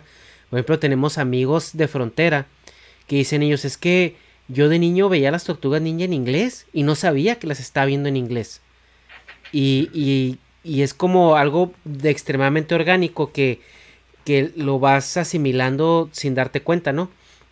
Ahora, si no eres un niño y no tuviste esa oportunidad y ya estás grande y estás aprendiendo un idioma, eh, como por ejemplo a mí que a pesar de que yo llevé cursos de, inglés desde los 7 años eh, y, me gradué de la universidad con, buen puntaje de inglés, eh, la pronunciación y el escuchar me, me, resultaban muy difíciles. Leer entendía perfectamente todo, pero al, momento de comunicarme y, y asimilar lo que me estaban diciendo, batallaba mucho. Y lo que yo hice fue ver series en el idioma original, en este caso inglés. Buscaba series de, live action de personas y me las veía en inglés con subtítulos en inglés. ¿Por qué? Porque eh, al, hacer ese ejercicio, tú estás relacionando sonidos con palabras o sonidos con letras. Y eso te ayuda mucho a romper tu esquema de sonidos porque el mexicano, pues, o sea, crece, eh, para, el mexicano tiene sonidos diferentes para... ¿Cómo? tiene sonidos y la E es E. Ajá, el mexicano tiene sonidos diferentes para ciertos diptongos o ciertas conjugaciones o ciertas órdenes en las palabras que cuando los metes a inglés no son así. O sea, el inglés ah, tiene reglas muy raras. O sea, y yo se la riego mucho a los a los a, mis amigos de acá porque le digo es que en, en, inglés nunca sabes cómo chingados pronunciar una palabra de entrada.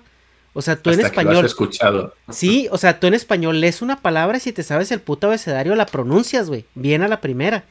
Pero en, en, en, en inglés no. O sea, porque es Apple y no Apple. Porque es este. O sea, porque hay, hay veces que la E suena como E y otras veces que la E suena como I. O sea, es como que, pues, güey, decídete, ¿no? O sea, de- ¿qué pedo, no?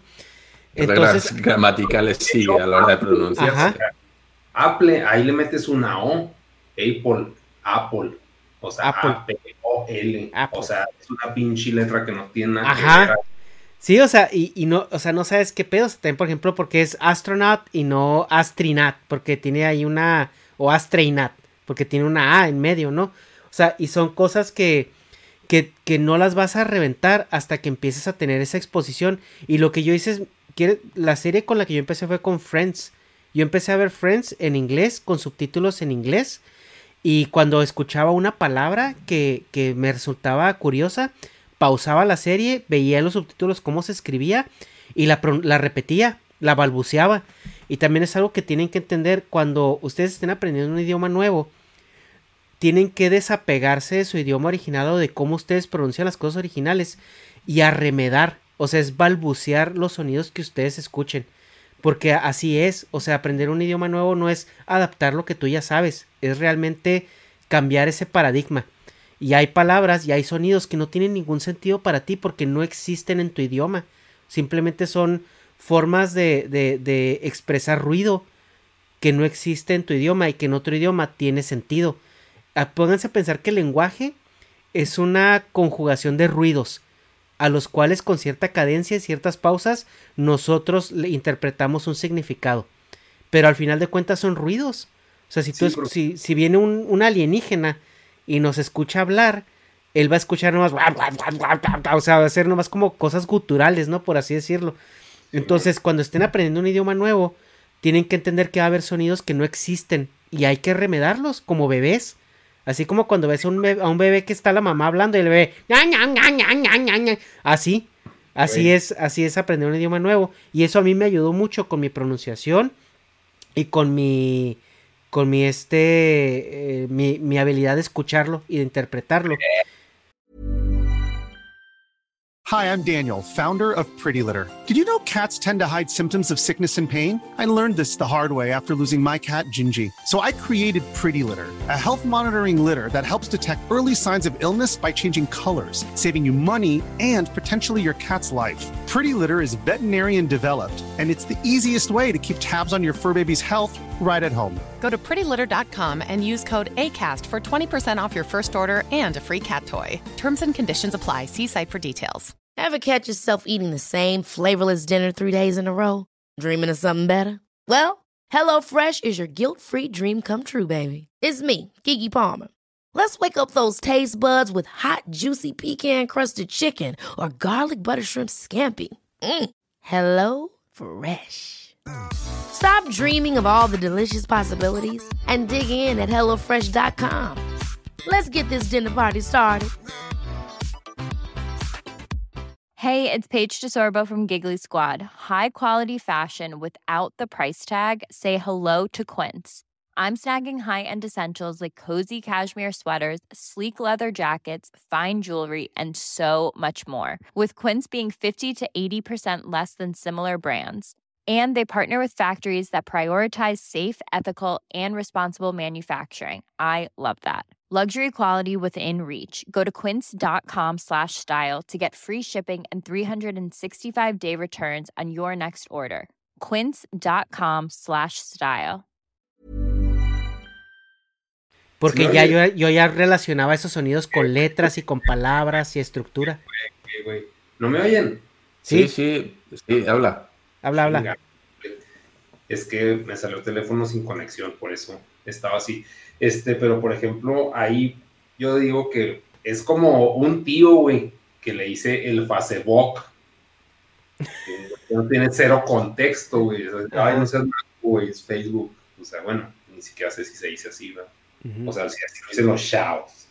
Pero es así que no, sea, no se vean nacos y entiendan, pues, o sea, como que agarrar un ejemplo de una persona grande que pronuncia para la verga los conceptos modernos de la cotidianidad, porque pues de hecho, involuntariamente usamos pues WhatsApp, güey. O sea, que en realidad significa qué pasó, pero con la palabra aplicación, qué pasó, o sea, pero eso pues mucha gente no lo sabe. Y los, los abuelos o los viejos no dicen el WhatsApp. O sea, que no, o sea, cero contexto de cómo chingados estaba armado la palabra, Que es un sí, oye, de hecho, Negas, ¿cómo, ¿cómo pronuncia AMLO la palabra Netflix? Este, PlayStation Gamer Pro. ¿Ya viste ese PlayStation Gamer Pro? No, Hermoso. Pero, pero bueno, sí, yo no voy a decir nada porque aquí tenemos, la verdad es que es, a mí me da vergüenza, vergüenza eh, escuchar a, altos cargos del gobierno español hablar el inglés como lo hablan a estas alturas, quiero decir, y con los gabinetes que tienen y todos los recursos a mano. Uf, yo he oído a presidentes, secretarios hablar el inglés, ¿qué dices tú? Uf, por, unas por dignidad nacional. ¿no? Exacto, exacto, por decir, oye, que no se piensen que en España hablamos así el inglés, ¿no? Entonces, sí, sería de agradecer, sí. Ah, lo, que, lo que te hace preguntarte eh, a veces eso es de que, oye, pero pues si toda la gente que yo conozco tiene un inglés mucho mejor que ese. Entonces, ¿los políticos son como las obras? ¿O qué pedo? O, sea, porque si la gente promedio que tú conoces en, ese contexto son bastante funcionales en los idiomas, y luego te topas con esos políticos que, que muy a huevo hablan el castellano. Y dices tú, o sea, entonces, ¿esos güeyes de dónde salieron, güey? Si toda la gente que yo conozco es funcional. O de nepotismo. yo entiendo que alguien que va a tener una proyección eh, potente en su país, hombre, eh, antes o después le va a tocar lidiar con países colindantes, con países vecinos o con países con los que tiene tratados. Y el idioma común que van a usar es el inglés. Esa persona debería recibir cierta formación, ya que va a representar y va a tener contacto con otros países en hacer un pequeño esfuerzo en el inglés, ¿no? Bueno, hemos puesto el inglés como ejemplo, podemos poner cualquier otro, pero bueno, yo entiendo, por ejemplo, que mm, altos cargos estadounidenses a día de hoy sí se planteen estudiar español a un buen nivel, porque tienen un montón de, tratos y de, relación con, la, con países hispanos. Entonces, joder, no sé, yo pienso que el presidente de Estados Unidos o que parte de su gabinete no sepa hablar español, a mí me parece algo muy imprudente. No, es totalmente imprudente, pero pues...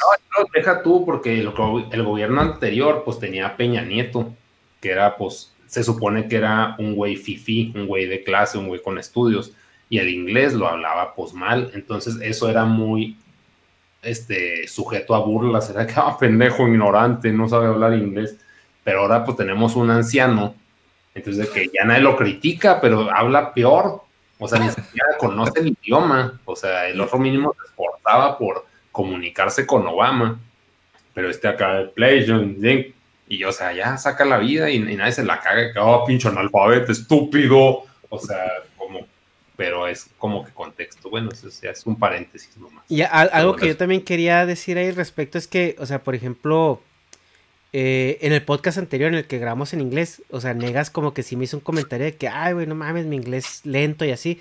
Y algo que a mí me gustó mucho ver en los comentarios es que la gente nunca criticó eso, güey. O sea, como que también hay una, hay una sensación de crítica, eh, sobre todo en el mexicano, no sé si en todos lados, pero eso se ve muy marcado en el mexicano de que, ay, no, es que sí es inglés, pero me da pena hablarlo porque lo hablo mal. Y yo, yo viviendo acá en Estados Unidos, yo lo que les puedo decir es que no te van a juzgar. O sea, el inglés es una herramienta para comunicarte. Y el que ya la hables, o sea, ya es un mérito enorme. O sea, si la hablas de corridos y batallas para elaborar tus ideas y no tienes la mejor pronunciación del mundo, eso no importa. O sea, lo que importa es que te, que te puedas comunicar en, otro idioma y es el mérito real que tiene eh, hablar, hablar cualquier otro idioma. O sea, nadie espera que seas perfecto, o sea, a menos de que estés en Japón con esos nazis japoneses. Pero, o sea, realmente nadie espera que seas perfecto hablando un idioma que no es el tuyo. Y créanme que sí se entiende. O sea, se entiende muy bien y la gente que con la que te estás interactuando lo aprecia y, también lo valora mucho. Bueno, yo hay un ejemplo que puedo llevarte la contra poquito, güey. Es que cuando llega un latino a, bueno, yo, que llego allá a los outlets a darles mi dinero a su pinche imperio y hablo mi inglés, pues como lo hablo. Ya ahorita a estas alturas ya viejo. Y así me hacen de que, ¿qué? O sea, como que los mamones chicanos, güey. Sí, bueno. No naciste aquí. O sea, en ese nivel de gente sí es muy mamona. Pero tú ya dices un nivel operacional, funcional, sí, sí, sí o sea, te respetan. Pero, o sea, a nivel, ya se vas a McDonald's y te va a murrosear un negro o un latino. Te va a decir, ah, pendejo, así. Sí, eh, son los que, de hecho, los latinos son el problema, o sea, son los mamones. Eh, sobre todo los chicanos. Así que ves, eh, pasa mucho, ¿no? Que pasas por inmigración y luego los güeros a toda madre sonriendo y dándote acá y luego te, si te toca con el que tiene apellido Hernández o Rodríguez o así, es esto chingado. Ese es el vato mamón. y por ejemplo, algo que le daba mucho coraje a mi mamá y pues tenía toda la razón. Cuando estaba niño, pues tomé clases de inglés. Entonces, de que pues fuimos de viaje pues, al paso, güey X. y, así me dijo, ordena tú, güey. Y yo, es que me da pena. Y se emputó así, pues, entonces, ¿para qué estoy pagando el inglés, pendejo? y yo así me sentí bien mal de que, pues, tiene razón, güey. O sea, pues se supone que este pedo, y sí lo sé. Porque chingado no tengo huevos para hablarlos, aunque lo hablara con la cola y no me entendiera, pero o sea, de que no mames, pinche inversión hacia tierra, agarré el dinero y lo aventé al bote de la basura. no, y todos los que estén aprendiendo un idioma, eh, porque pues a lo mejor de niños no tuvieron las oportunidades para hacerlo y ahorita están empezando, ya a sus 15, 16 años o, incluso más grandes, eh, no les dé pena, o sea, de verdad, eh, si mientras más lo usen, más van a mejorar. O que les dé pena, pero aguántensela. Sí, o sea, todo es un proceso. O sea, y, hagan de cuenta que ustedes están pasando por el proceso que pasaron de bebés. Nada más de que ahorita están conscientes de ello. De bebés les valía madre, de bebés acá, pregúntenle a sus papás cómo pronunciaban ciertas palabras. y, papá, oh, estúpido. sí, los papás no van a decir, ah, pinche lepe pendejo. Pues no, o sea, eh, es un proceso. Entonces, mientras más se metan al lodo y más se ensucien, pues más le van a perder el miedo a, a eso y van a aprender cómo después pasar sin ensuciarse, ¿no? Entonces, ese es el punto, o sea, el idioma es para comunicarse, no es para, no es para este, hacer gala de su, de su alto conocimiento cultural en diferentes idiomas. Algo que decían, y sí, bueno, ahí que me confirme Dharma, que en Japón, cuando se te acercan, o sea, hay muchos güeyes, les da mucha pena hablar inglés si no es perfecto o sea, no lo hablan así, ah, a los japoneses. Entonces, que los que ven que se te acercan, o sea, se acercan a los turistas para practicar su inglés, pero es gente que ya tiene un nivel de seguridad arriba del 50%, o sea, domina el inglés, ponen un 70, 80, y por eso se acercan a hablar, pero, o sea, un güey que trae un 50%, pues sí lo hablaron en un podcast, ¿no? Digo, en un video ustedes, Dharma. Eso. Shio. creo que se. Sí, creo que se frició, se quedó acá muy. Pensa, sí, güey. que ya, un chingo así. aplicó, aplicó la de la de los diputados, ¿no? Sí. Esto no lo va a cortar, güey, no lo va a cortar, está buenísimo. ¿Y cuánto lleva así? Dos días, ¿no? no, sí, Arma, muchas gracias por venir. Puso su. Así como que la, la foto de, de, perfil acá de. Puso esa, ¿no? Así que. Ya, güey. Ahorita vuelve. Ay, este, ¿qué te iba a decir, güey? O sea, si lo platica Kira y, y Dharma en un video. O sea, pues tienen tantos Creo que sí, güey. Que, Creo que sí. Que sí es de él. Pero pues ahorita, este. Dice, me está diciendo que si te alcanzó a escuchar, dice que se está reconectando. Va.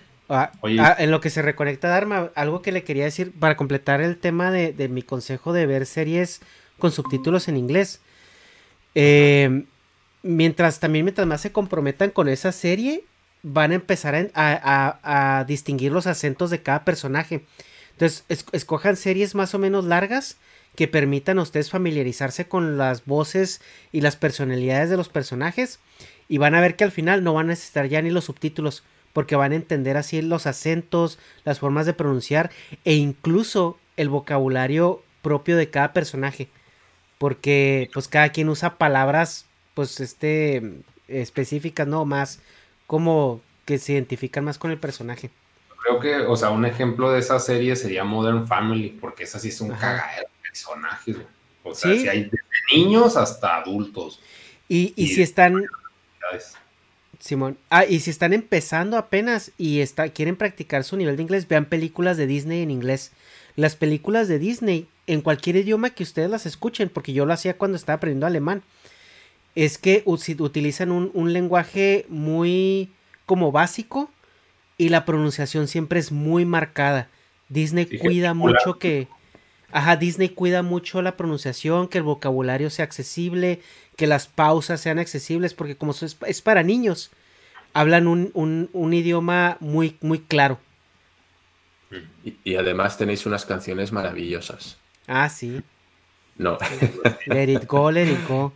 Eso es. Eh, Ahora sí, Dharma. La pregunta, sí, del Negas que había quedado pendiente respecto a los japoneses y el inglés. Eh, sí es verdad, la mayoría de japoneses te vienen a hablar su inglés para practicarlo. Lo primero, que eso es algo que no había visto en ningún otro país, que se te acerquen más que nada a, a practicar el idioma. Y segundo, me sorprendió mucho también que la gente ya adulta, y cuando digo adulta digo mayor, gente de 60 para arriba, tuviera un mejor manejo del inglés que la gente joven. Eso es algo que me chocó mucho. Sí.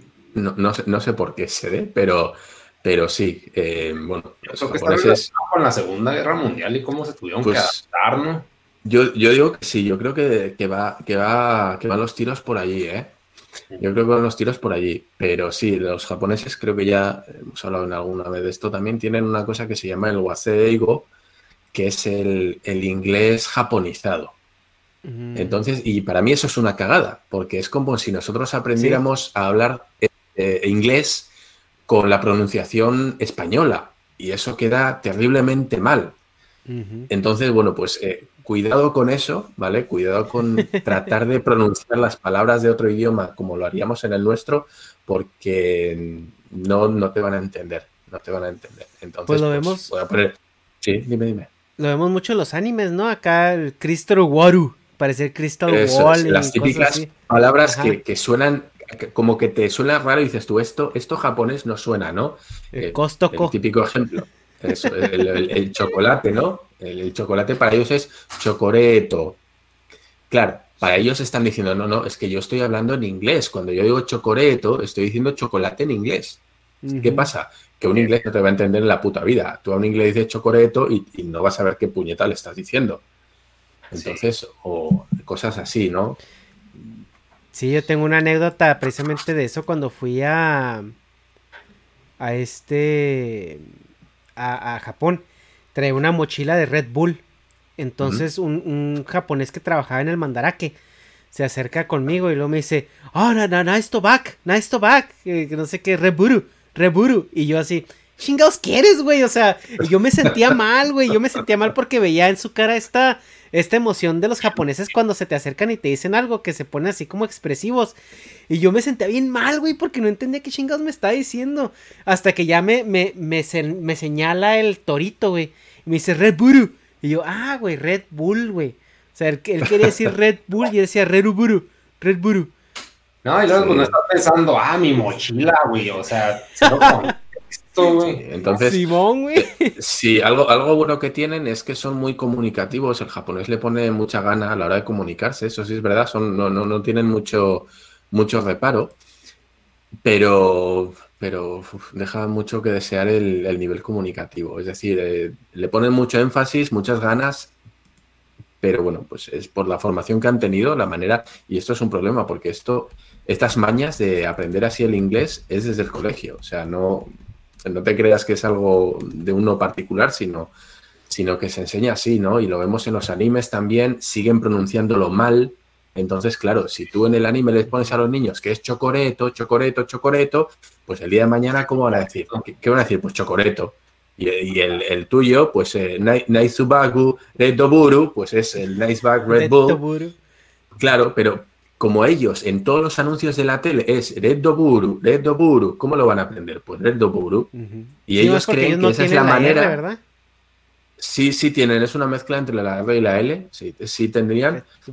Por ejemplo, el, el Korewa o Shindeiru, no, ahí tienes la, la famosa R. eh, Pero, pero claro, como en todos los sitios la exposición a esas palabras es con el waseigo, es con este inglés eh, mal, japonizado, claro, al final acaban aprendiendo que es así y para ellos es así como, como la manera natural. Oye, pues, si yo los anuncios, en la tele, en donde sea, veo que pronuncian así, El en medios, ofici- en medios oficiales. ¿cómo, cómo yo no voy a pronunciarlo así? Sí, Sí, Bueno, los pues- anuncios de chocolate, pues sí dicen chocoreto, es decir, que pues no mames. Pues como si, es. bueno, no sé cómo le dirían a Walmart en México. Pero bueno, sí suena fonéticamente, sí suena muy parecido. Walmart. Pues el, el, el- el KFC o el Kentucky. El que- Ah, sí, El Sí, Kentucky.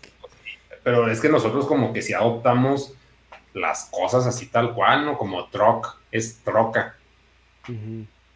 O sea, Sí, sí.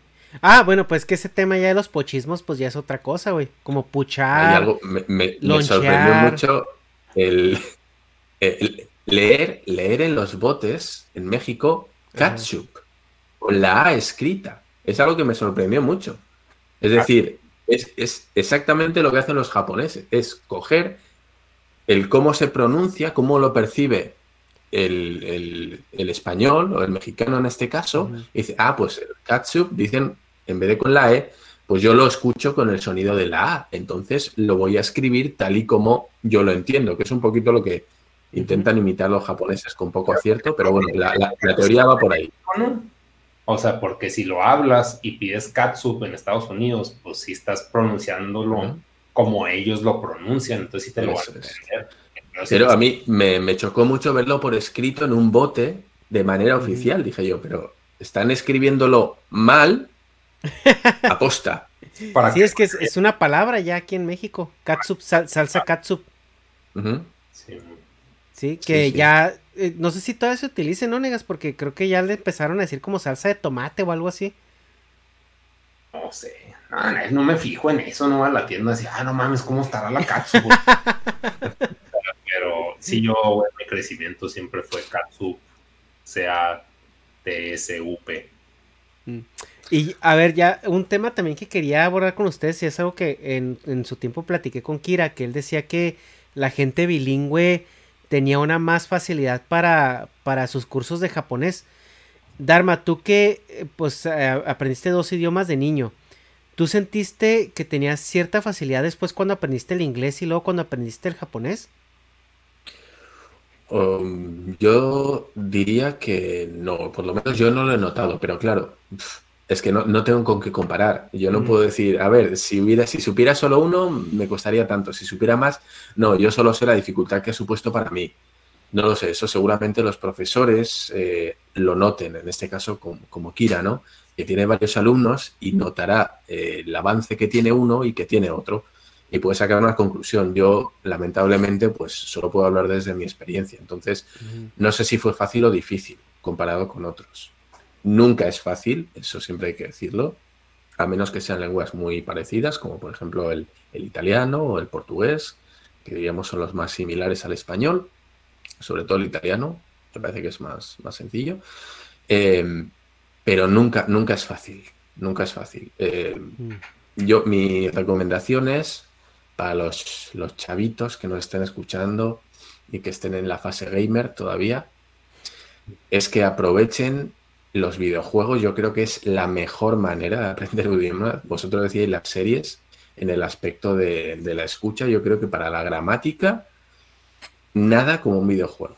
Es decir, cógete un juego y además, eh, no sé si en, en México eh, haya opción, pero por ejemplo, los videojuegos en Europa, muchos vienen en multilenguaje. Sí, es lo que te iba a decir, que, o sea, que ellos voluntariamente lo pongan, porque en nuestros tiempos era de que a huevo el Zelda está en inglés, y chingate. Aprendes. Eso es. sacas. Pero ahorita, pues sí, siempre está ya todo doblado, o sea, hasta doblado, no nomás subtitulado. Entonces, que se, salgan, se salgan de esa comodidad y aquí, si te compras, vamos a poner un ejemplo, de Witcher, pues seguramente en la versión europea tengas The Witcher en español, en italiano, en francés, en alemán y en inglés. Y seguramente el original, que es el polaco. Entonces, aprovecha si estás aprendiendo alguno de esos idiomas, mírate a ver si viene el idioma del videojuego y póntelo en ese idioma. Porque vas a estar leyendo constantemente, pero vas a estar leyendo mientras juegas. Y se te va a quedar cinco veces más que si estás delante de un libro que no te está contando nada y que no te interesa y que son un montón de palabras y de gramática que, no te estimula nada. Entonces, sí, joder, yo... Te crea el contexto y la historia y ahí es más fácil que te adentres al lenguaje. Claro, tú imagínate si estás jugando, bueno, ya hoy está desfasado, ¿no? Pero un Final Fantasy, un juego de rol en el que la historia es importante y lo que te están contando los personajes es importante. Entonces, si tú lo tienes en inglés, a huevo vas a aprender inglés. Porque cuando te dan dos opciones a elegir o tres opciones en el diálogo y tú tienes que seleccionar cuál de ellas le vas a responder, tienes que saber lo que está respondiendo. Y ya te digo yo que vas a estar con un diccionario, con el, con el teléfono móvil mirando a ver qué cojones es esa palabra que no habías oído en tu vida o que la has visto cinco veces, pero me suena, pero no sé qué es. Y ya verás como para la próxima ya vas a saber qué puñetas es esa palabra o ese verbo. Entonces, mm. para mí, la mejor opción, y así como yo aprendí inglés, fue con, los videojuegos, mayormente. Eh, a mí me ayudaron muchísimo, muchísimo. O sea, juegos como Chrono Trigger, el Final Fantasy V, o sea, juegos ya viejitos, pero que a huevo tenías que leer y tenías que aprender. Bueno, aprendí muchísimo más inglés que el que podía aprender en la escuela. Así que yo recomiendo desde aquí eh, comprar videojuegos y probarlos en, si estáis en México y queréis aprender inglés, en el idioma original. Cogéis un diccionario, que no sé si a día de hoy se usan, pero bueno, eh, con el móvil aunque sea, el Google Translator y, y a jugar, o sea, a jugar, traducir, apuntaos cada palabra que aprendéis nueva en un cuaderno. Ponéis en inglés esto significa, en español lo otro. Y poco a poco vais a ver que cada vez vais a necesitar mirar menos palabras, cada vez vais a entender más de seguido, porque ya te van a empezar a sonar frases manidas, eh, palabras repetidas, sobre todo vais a aprender los menús, o sea, vais a saber qué es el menú de esto, el de sonido, el de audio, el de fuerza, el de magia, el de tal. O sea, mm, eso va a ser una pasada y lo vais a notar. Yo creo que en, un par de meses vais a ver que sabéis muchísimo más vocabulario del que sabíais hace dos jugando simplemente. Sí, Así que consejos de los tíos del ese podcast, vean la tele y jueguen videojuegos para aprender inglés. Sí, o sea, sí, mejor. Hombre, yo creo que manera más cómoda. Hombre, si te venden, no, vente y, apúntate al curso de inglés de no sé qué intensivo, vas a aprender. No te motiva tanto como que te digan, cógete de Witcher, pero juégalo en inglés. Es decir, ah, bueno. y, vete Kira de japonés, es así. No, y algo que iba yo a comentar es acerca de esos cursos intensivos. Eh, o sea, y, voy a refrasear bien porque yo sé que Kira ofrece un curso intensivo de japonés y no quiero este ahí pasarlo a molestar. Pero es que el problema de esos cursos intensivos es que son muy buenos para meterte en la cabeza así el conocimiento. Pero si no le das seguimiento, o sea, una vez que tú acabes esos 3, 4 meses de curso donde te van a meter la, la, la, la gramática por medio de tortura y osmosis, eh, si tú no le das seguimiento, si no, si no consumes eh, contenido en ese idioma, si no sigues tu camino también, este, nutriéndote eh, de más vocabulario, más, más formas de hablarlo, lo vas a perder, ¿eh? O sea, esos cursos intensivos es como... flash ese pedo. Sí, ahí está tu, tu starter kit, ahí está la gramática que necesitas para empezar a, a ser funcional pero si no, si no sigues adelante en, en, tu camino en el idioma, lo vas a perder. Entonces, eh, no es para que lo tengan en cuenta cuando les ofrezcan cursos de cuatro meses que vas a hablar 100% inglés, no existen. No existen esos cursos. No, y luego aparte ya al mes ya estás harto, güey. O sea, porque si te pueden decir que es rápido, pero aún así no, no es como que mantengas el interés. Lo importante de, esas, de esos cursos es quedarte con las herramientas que te dan, que es lo que realmente son. Son unas directrices de, mira, esto funciona así, así, así, y a partir de ahora con lo que yo te he enseñado, yo te he dado las bases para poder desarrollarte por tu cuenta. Yo creo que eso es lo importante de estos cursos intensivos, el quedarte muy bien con las herramientas.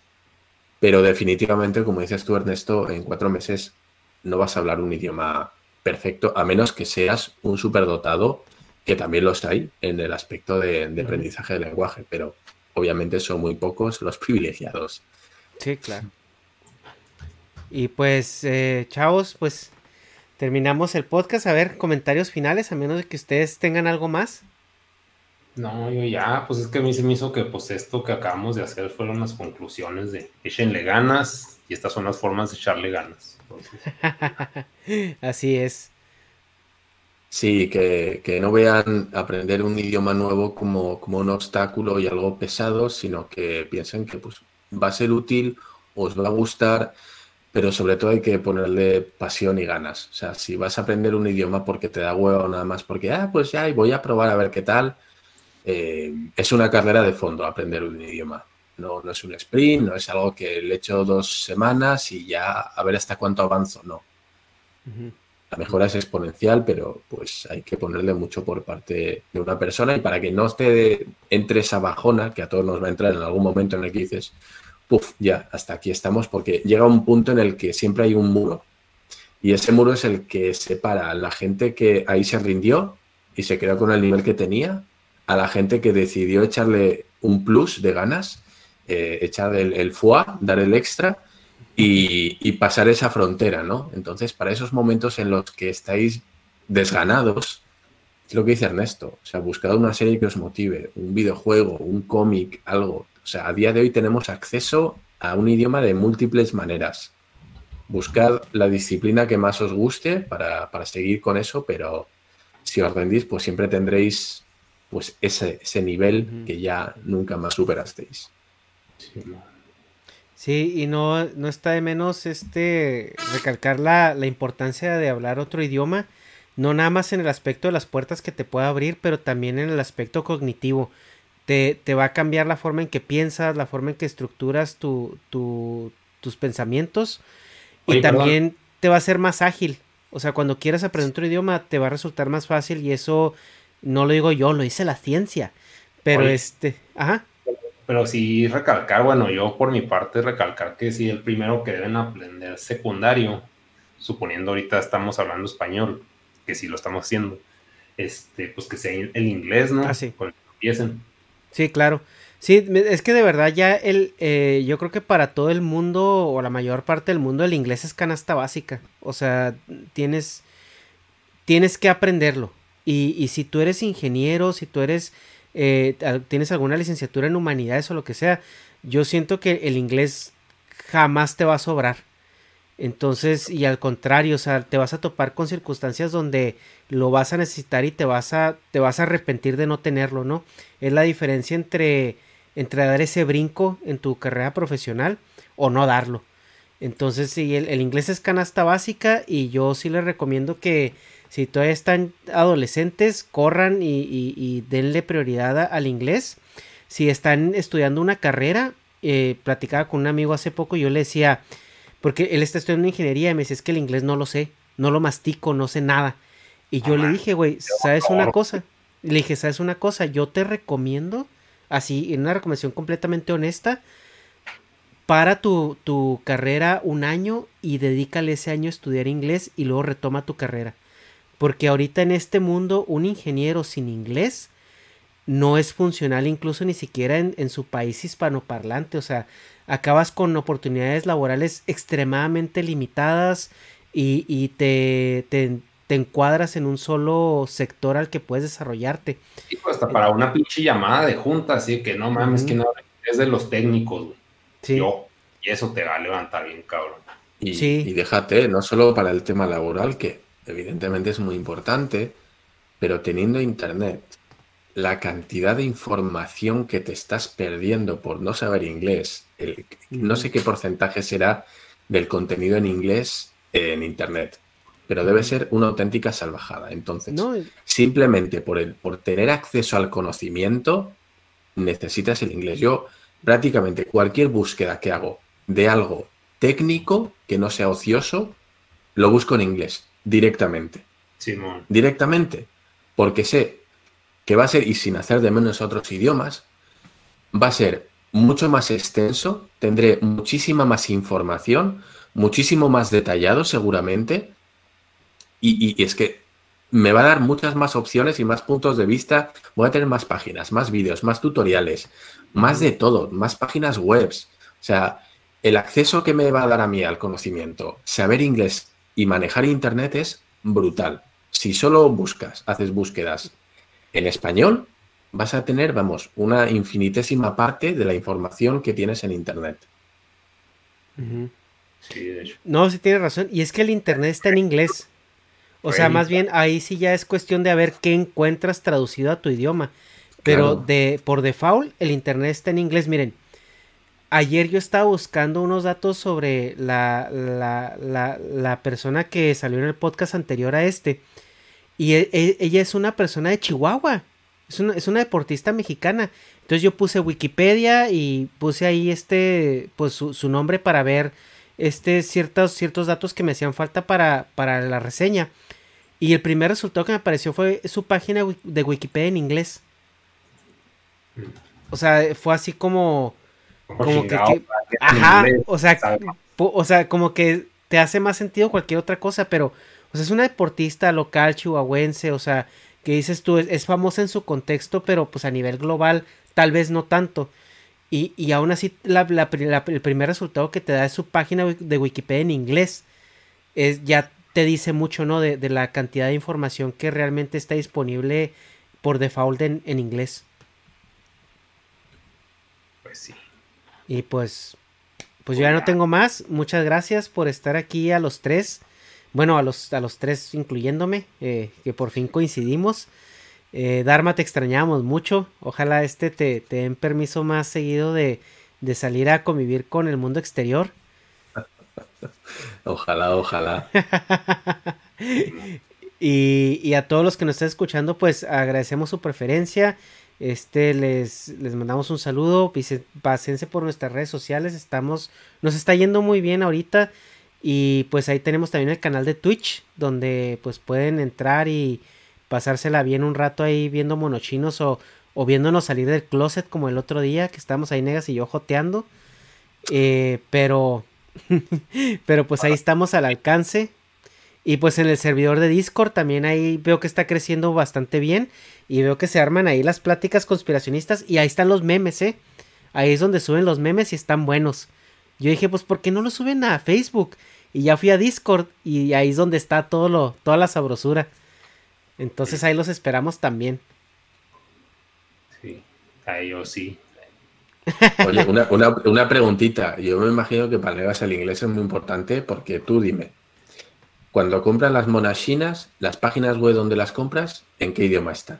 Sí, pues en inglés. O sea, es a Miami, pero pues si tienen la opción de inglés, gracias a Dios. Por pues, pues fíjate, si queréis comprar monachinas como negas, ya sabéis, tenéis que aprender inglés para poder manejaros en esas páginas y darle a el botón de bui, bui, que significa comprar. Básico. Bui, ya, con eso, no es el sumimacén de las monachinas. Bui. Eso es. bueno, bueno, chavos, aquí le dejamos. Nos vemos. Bye. bye.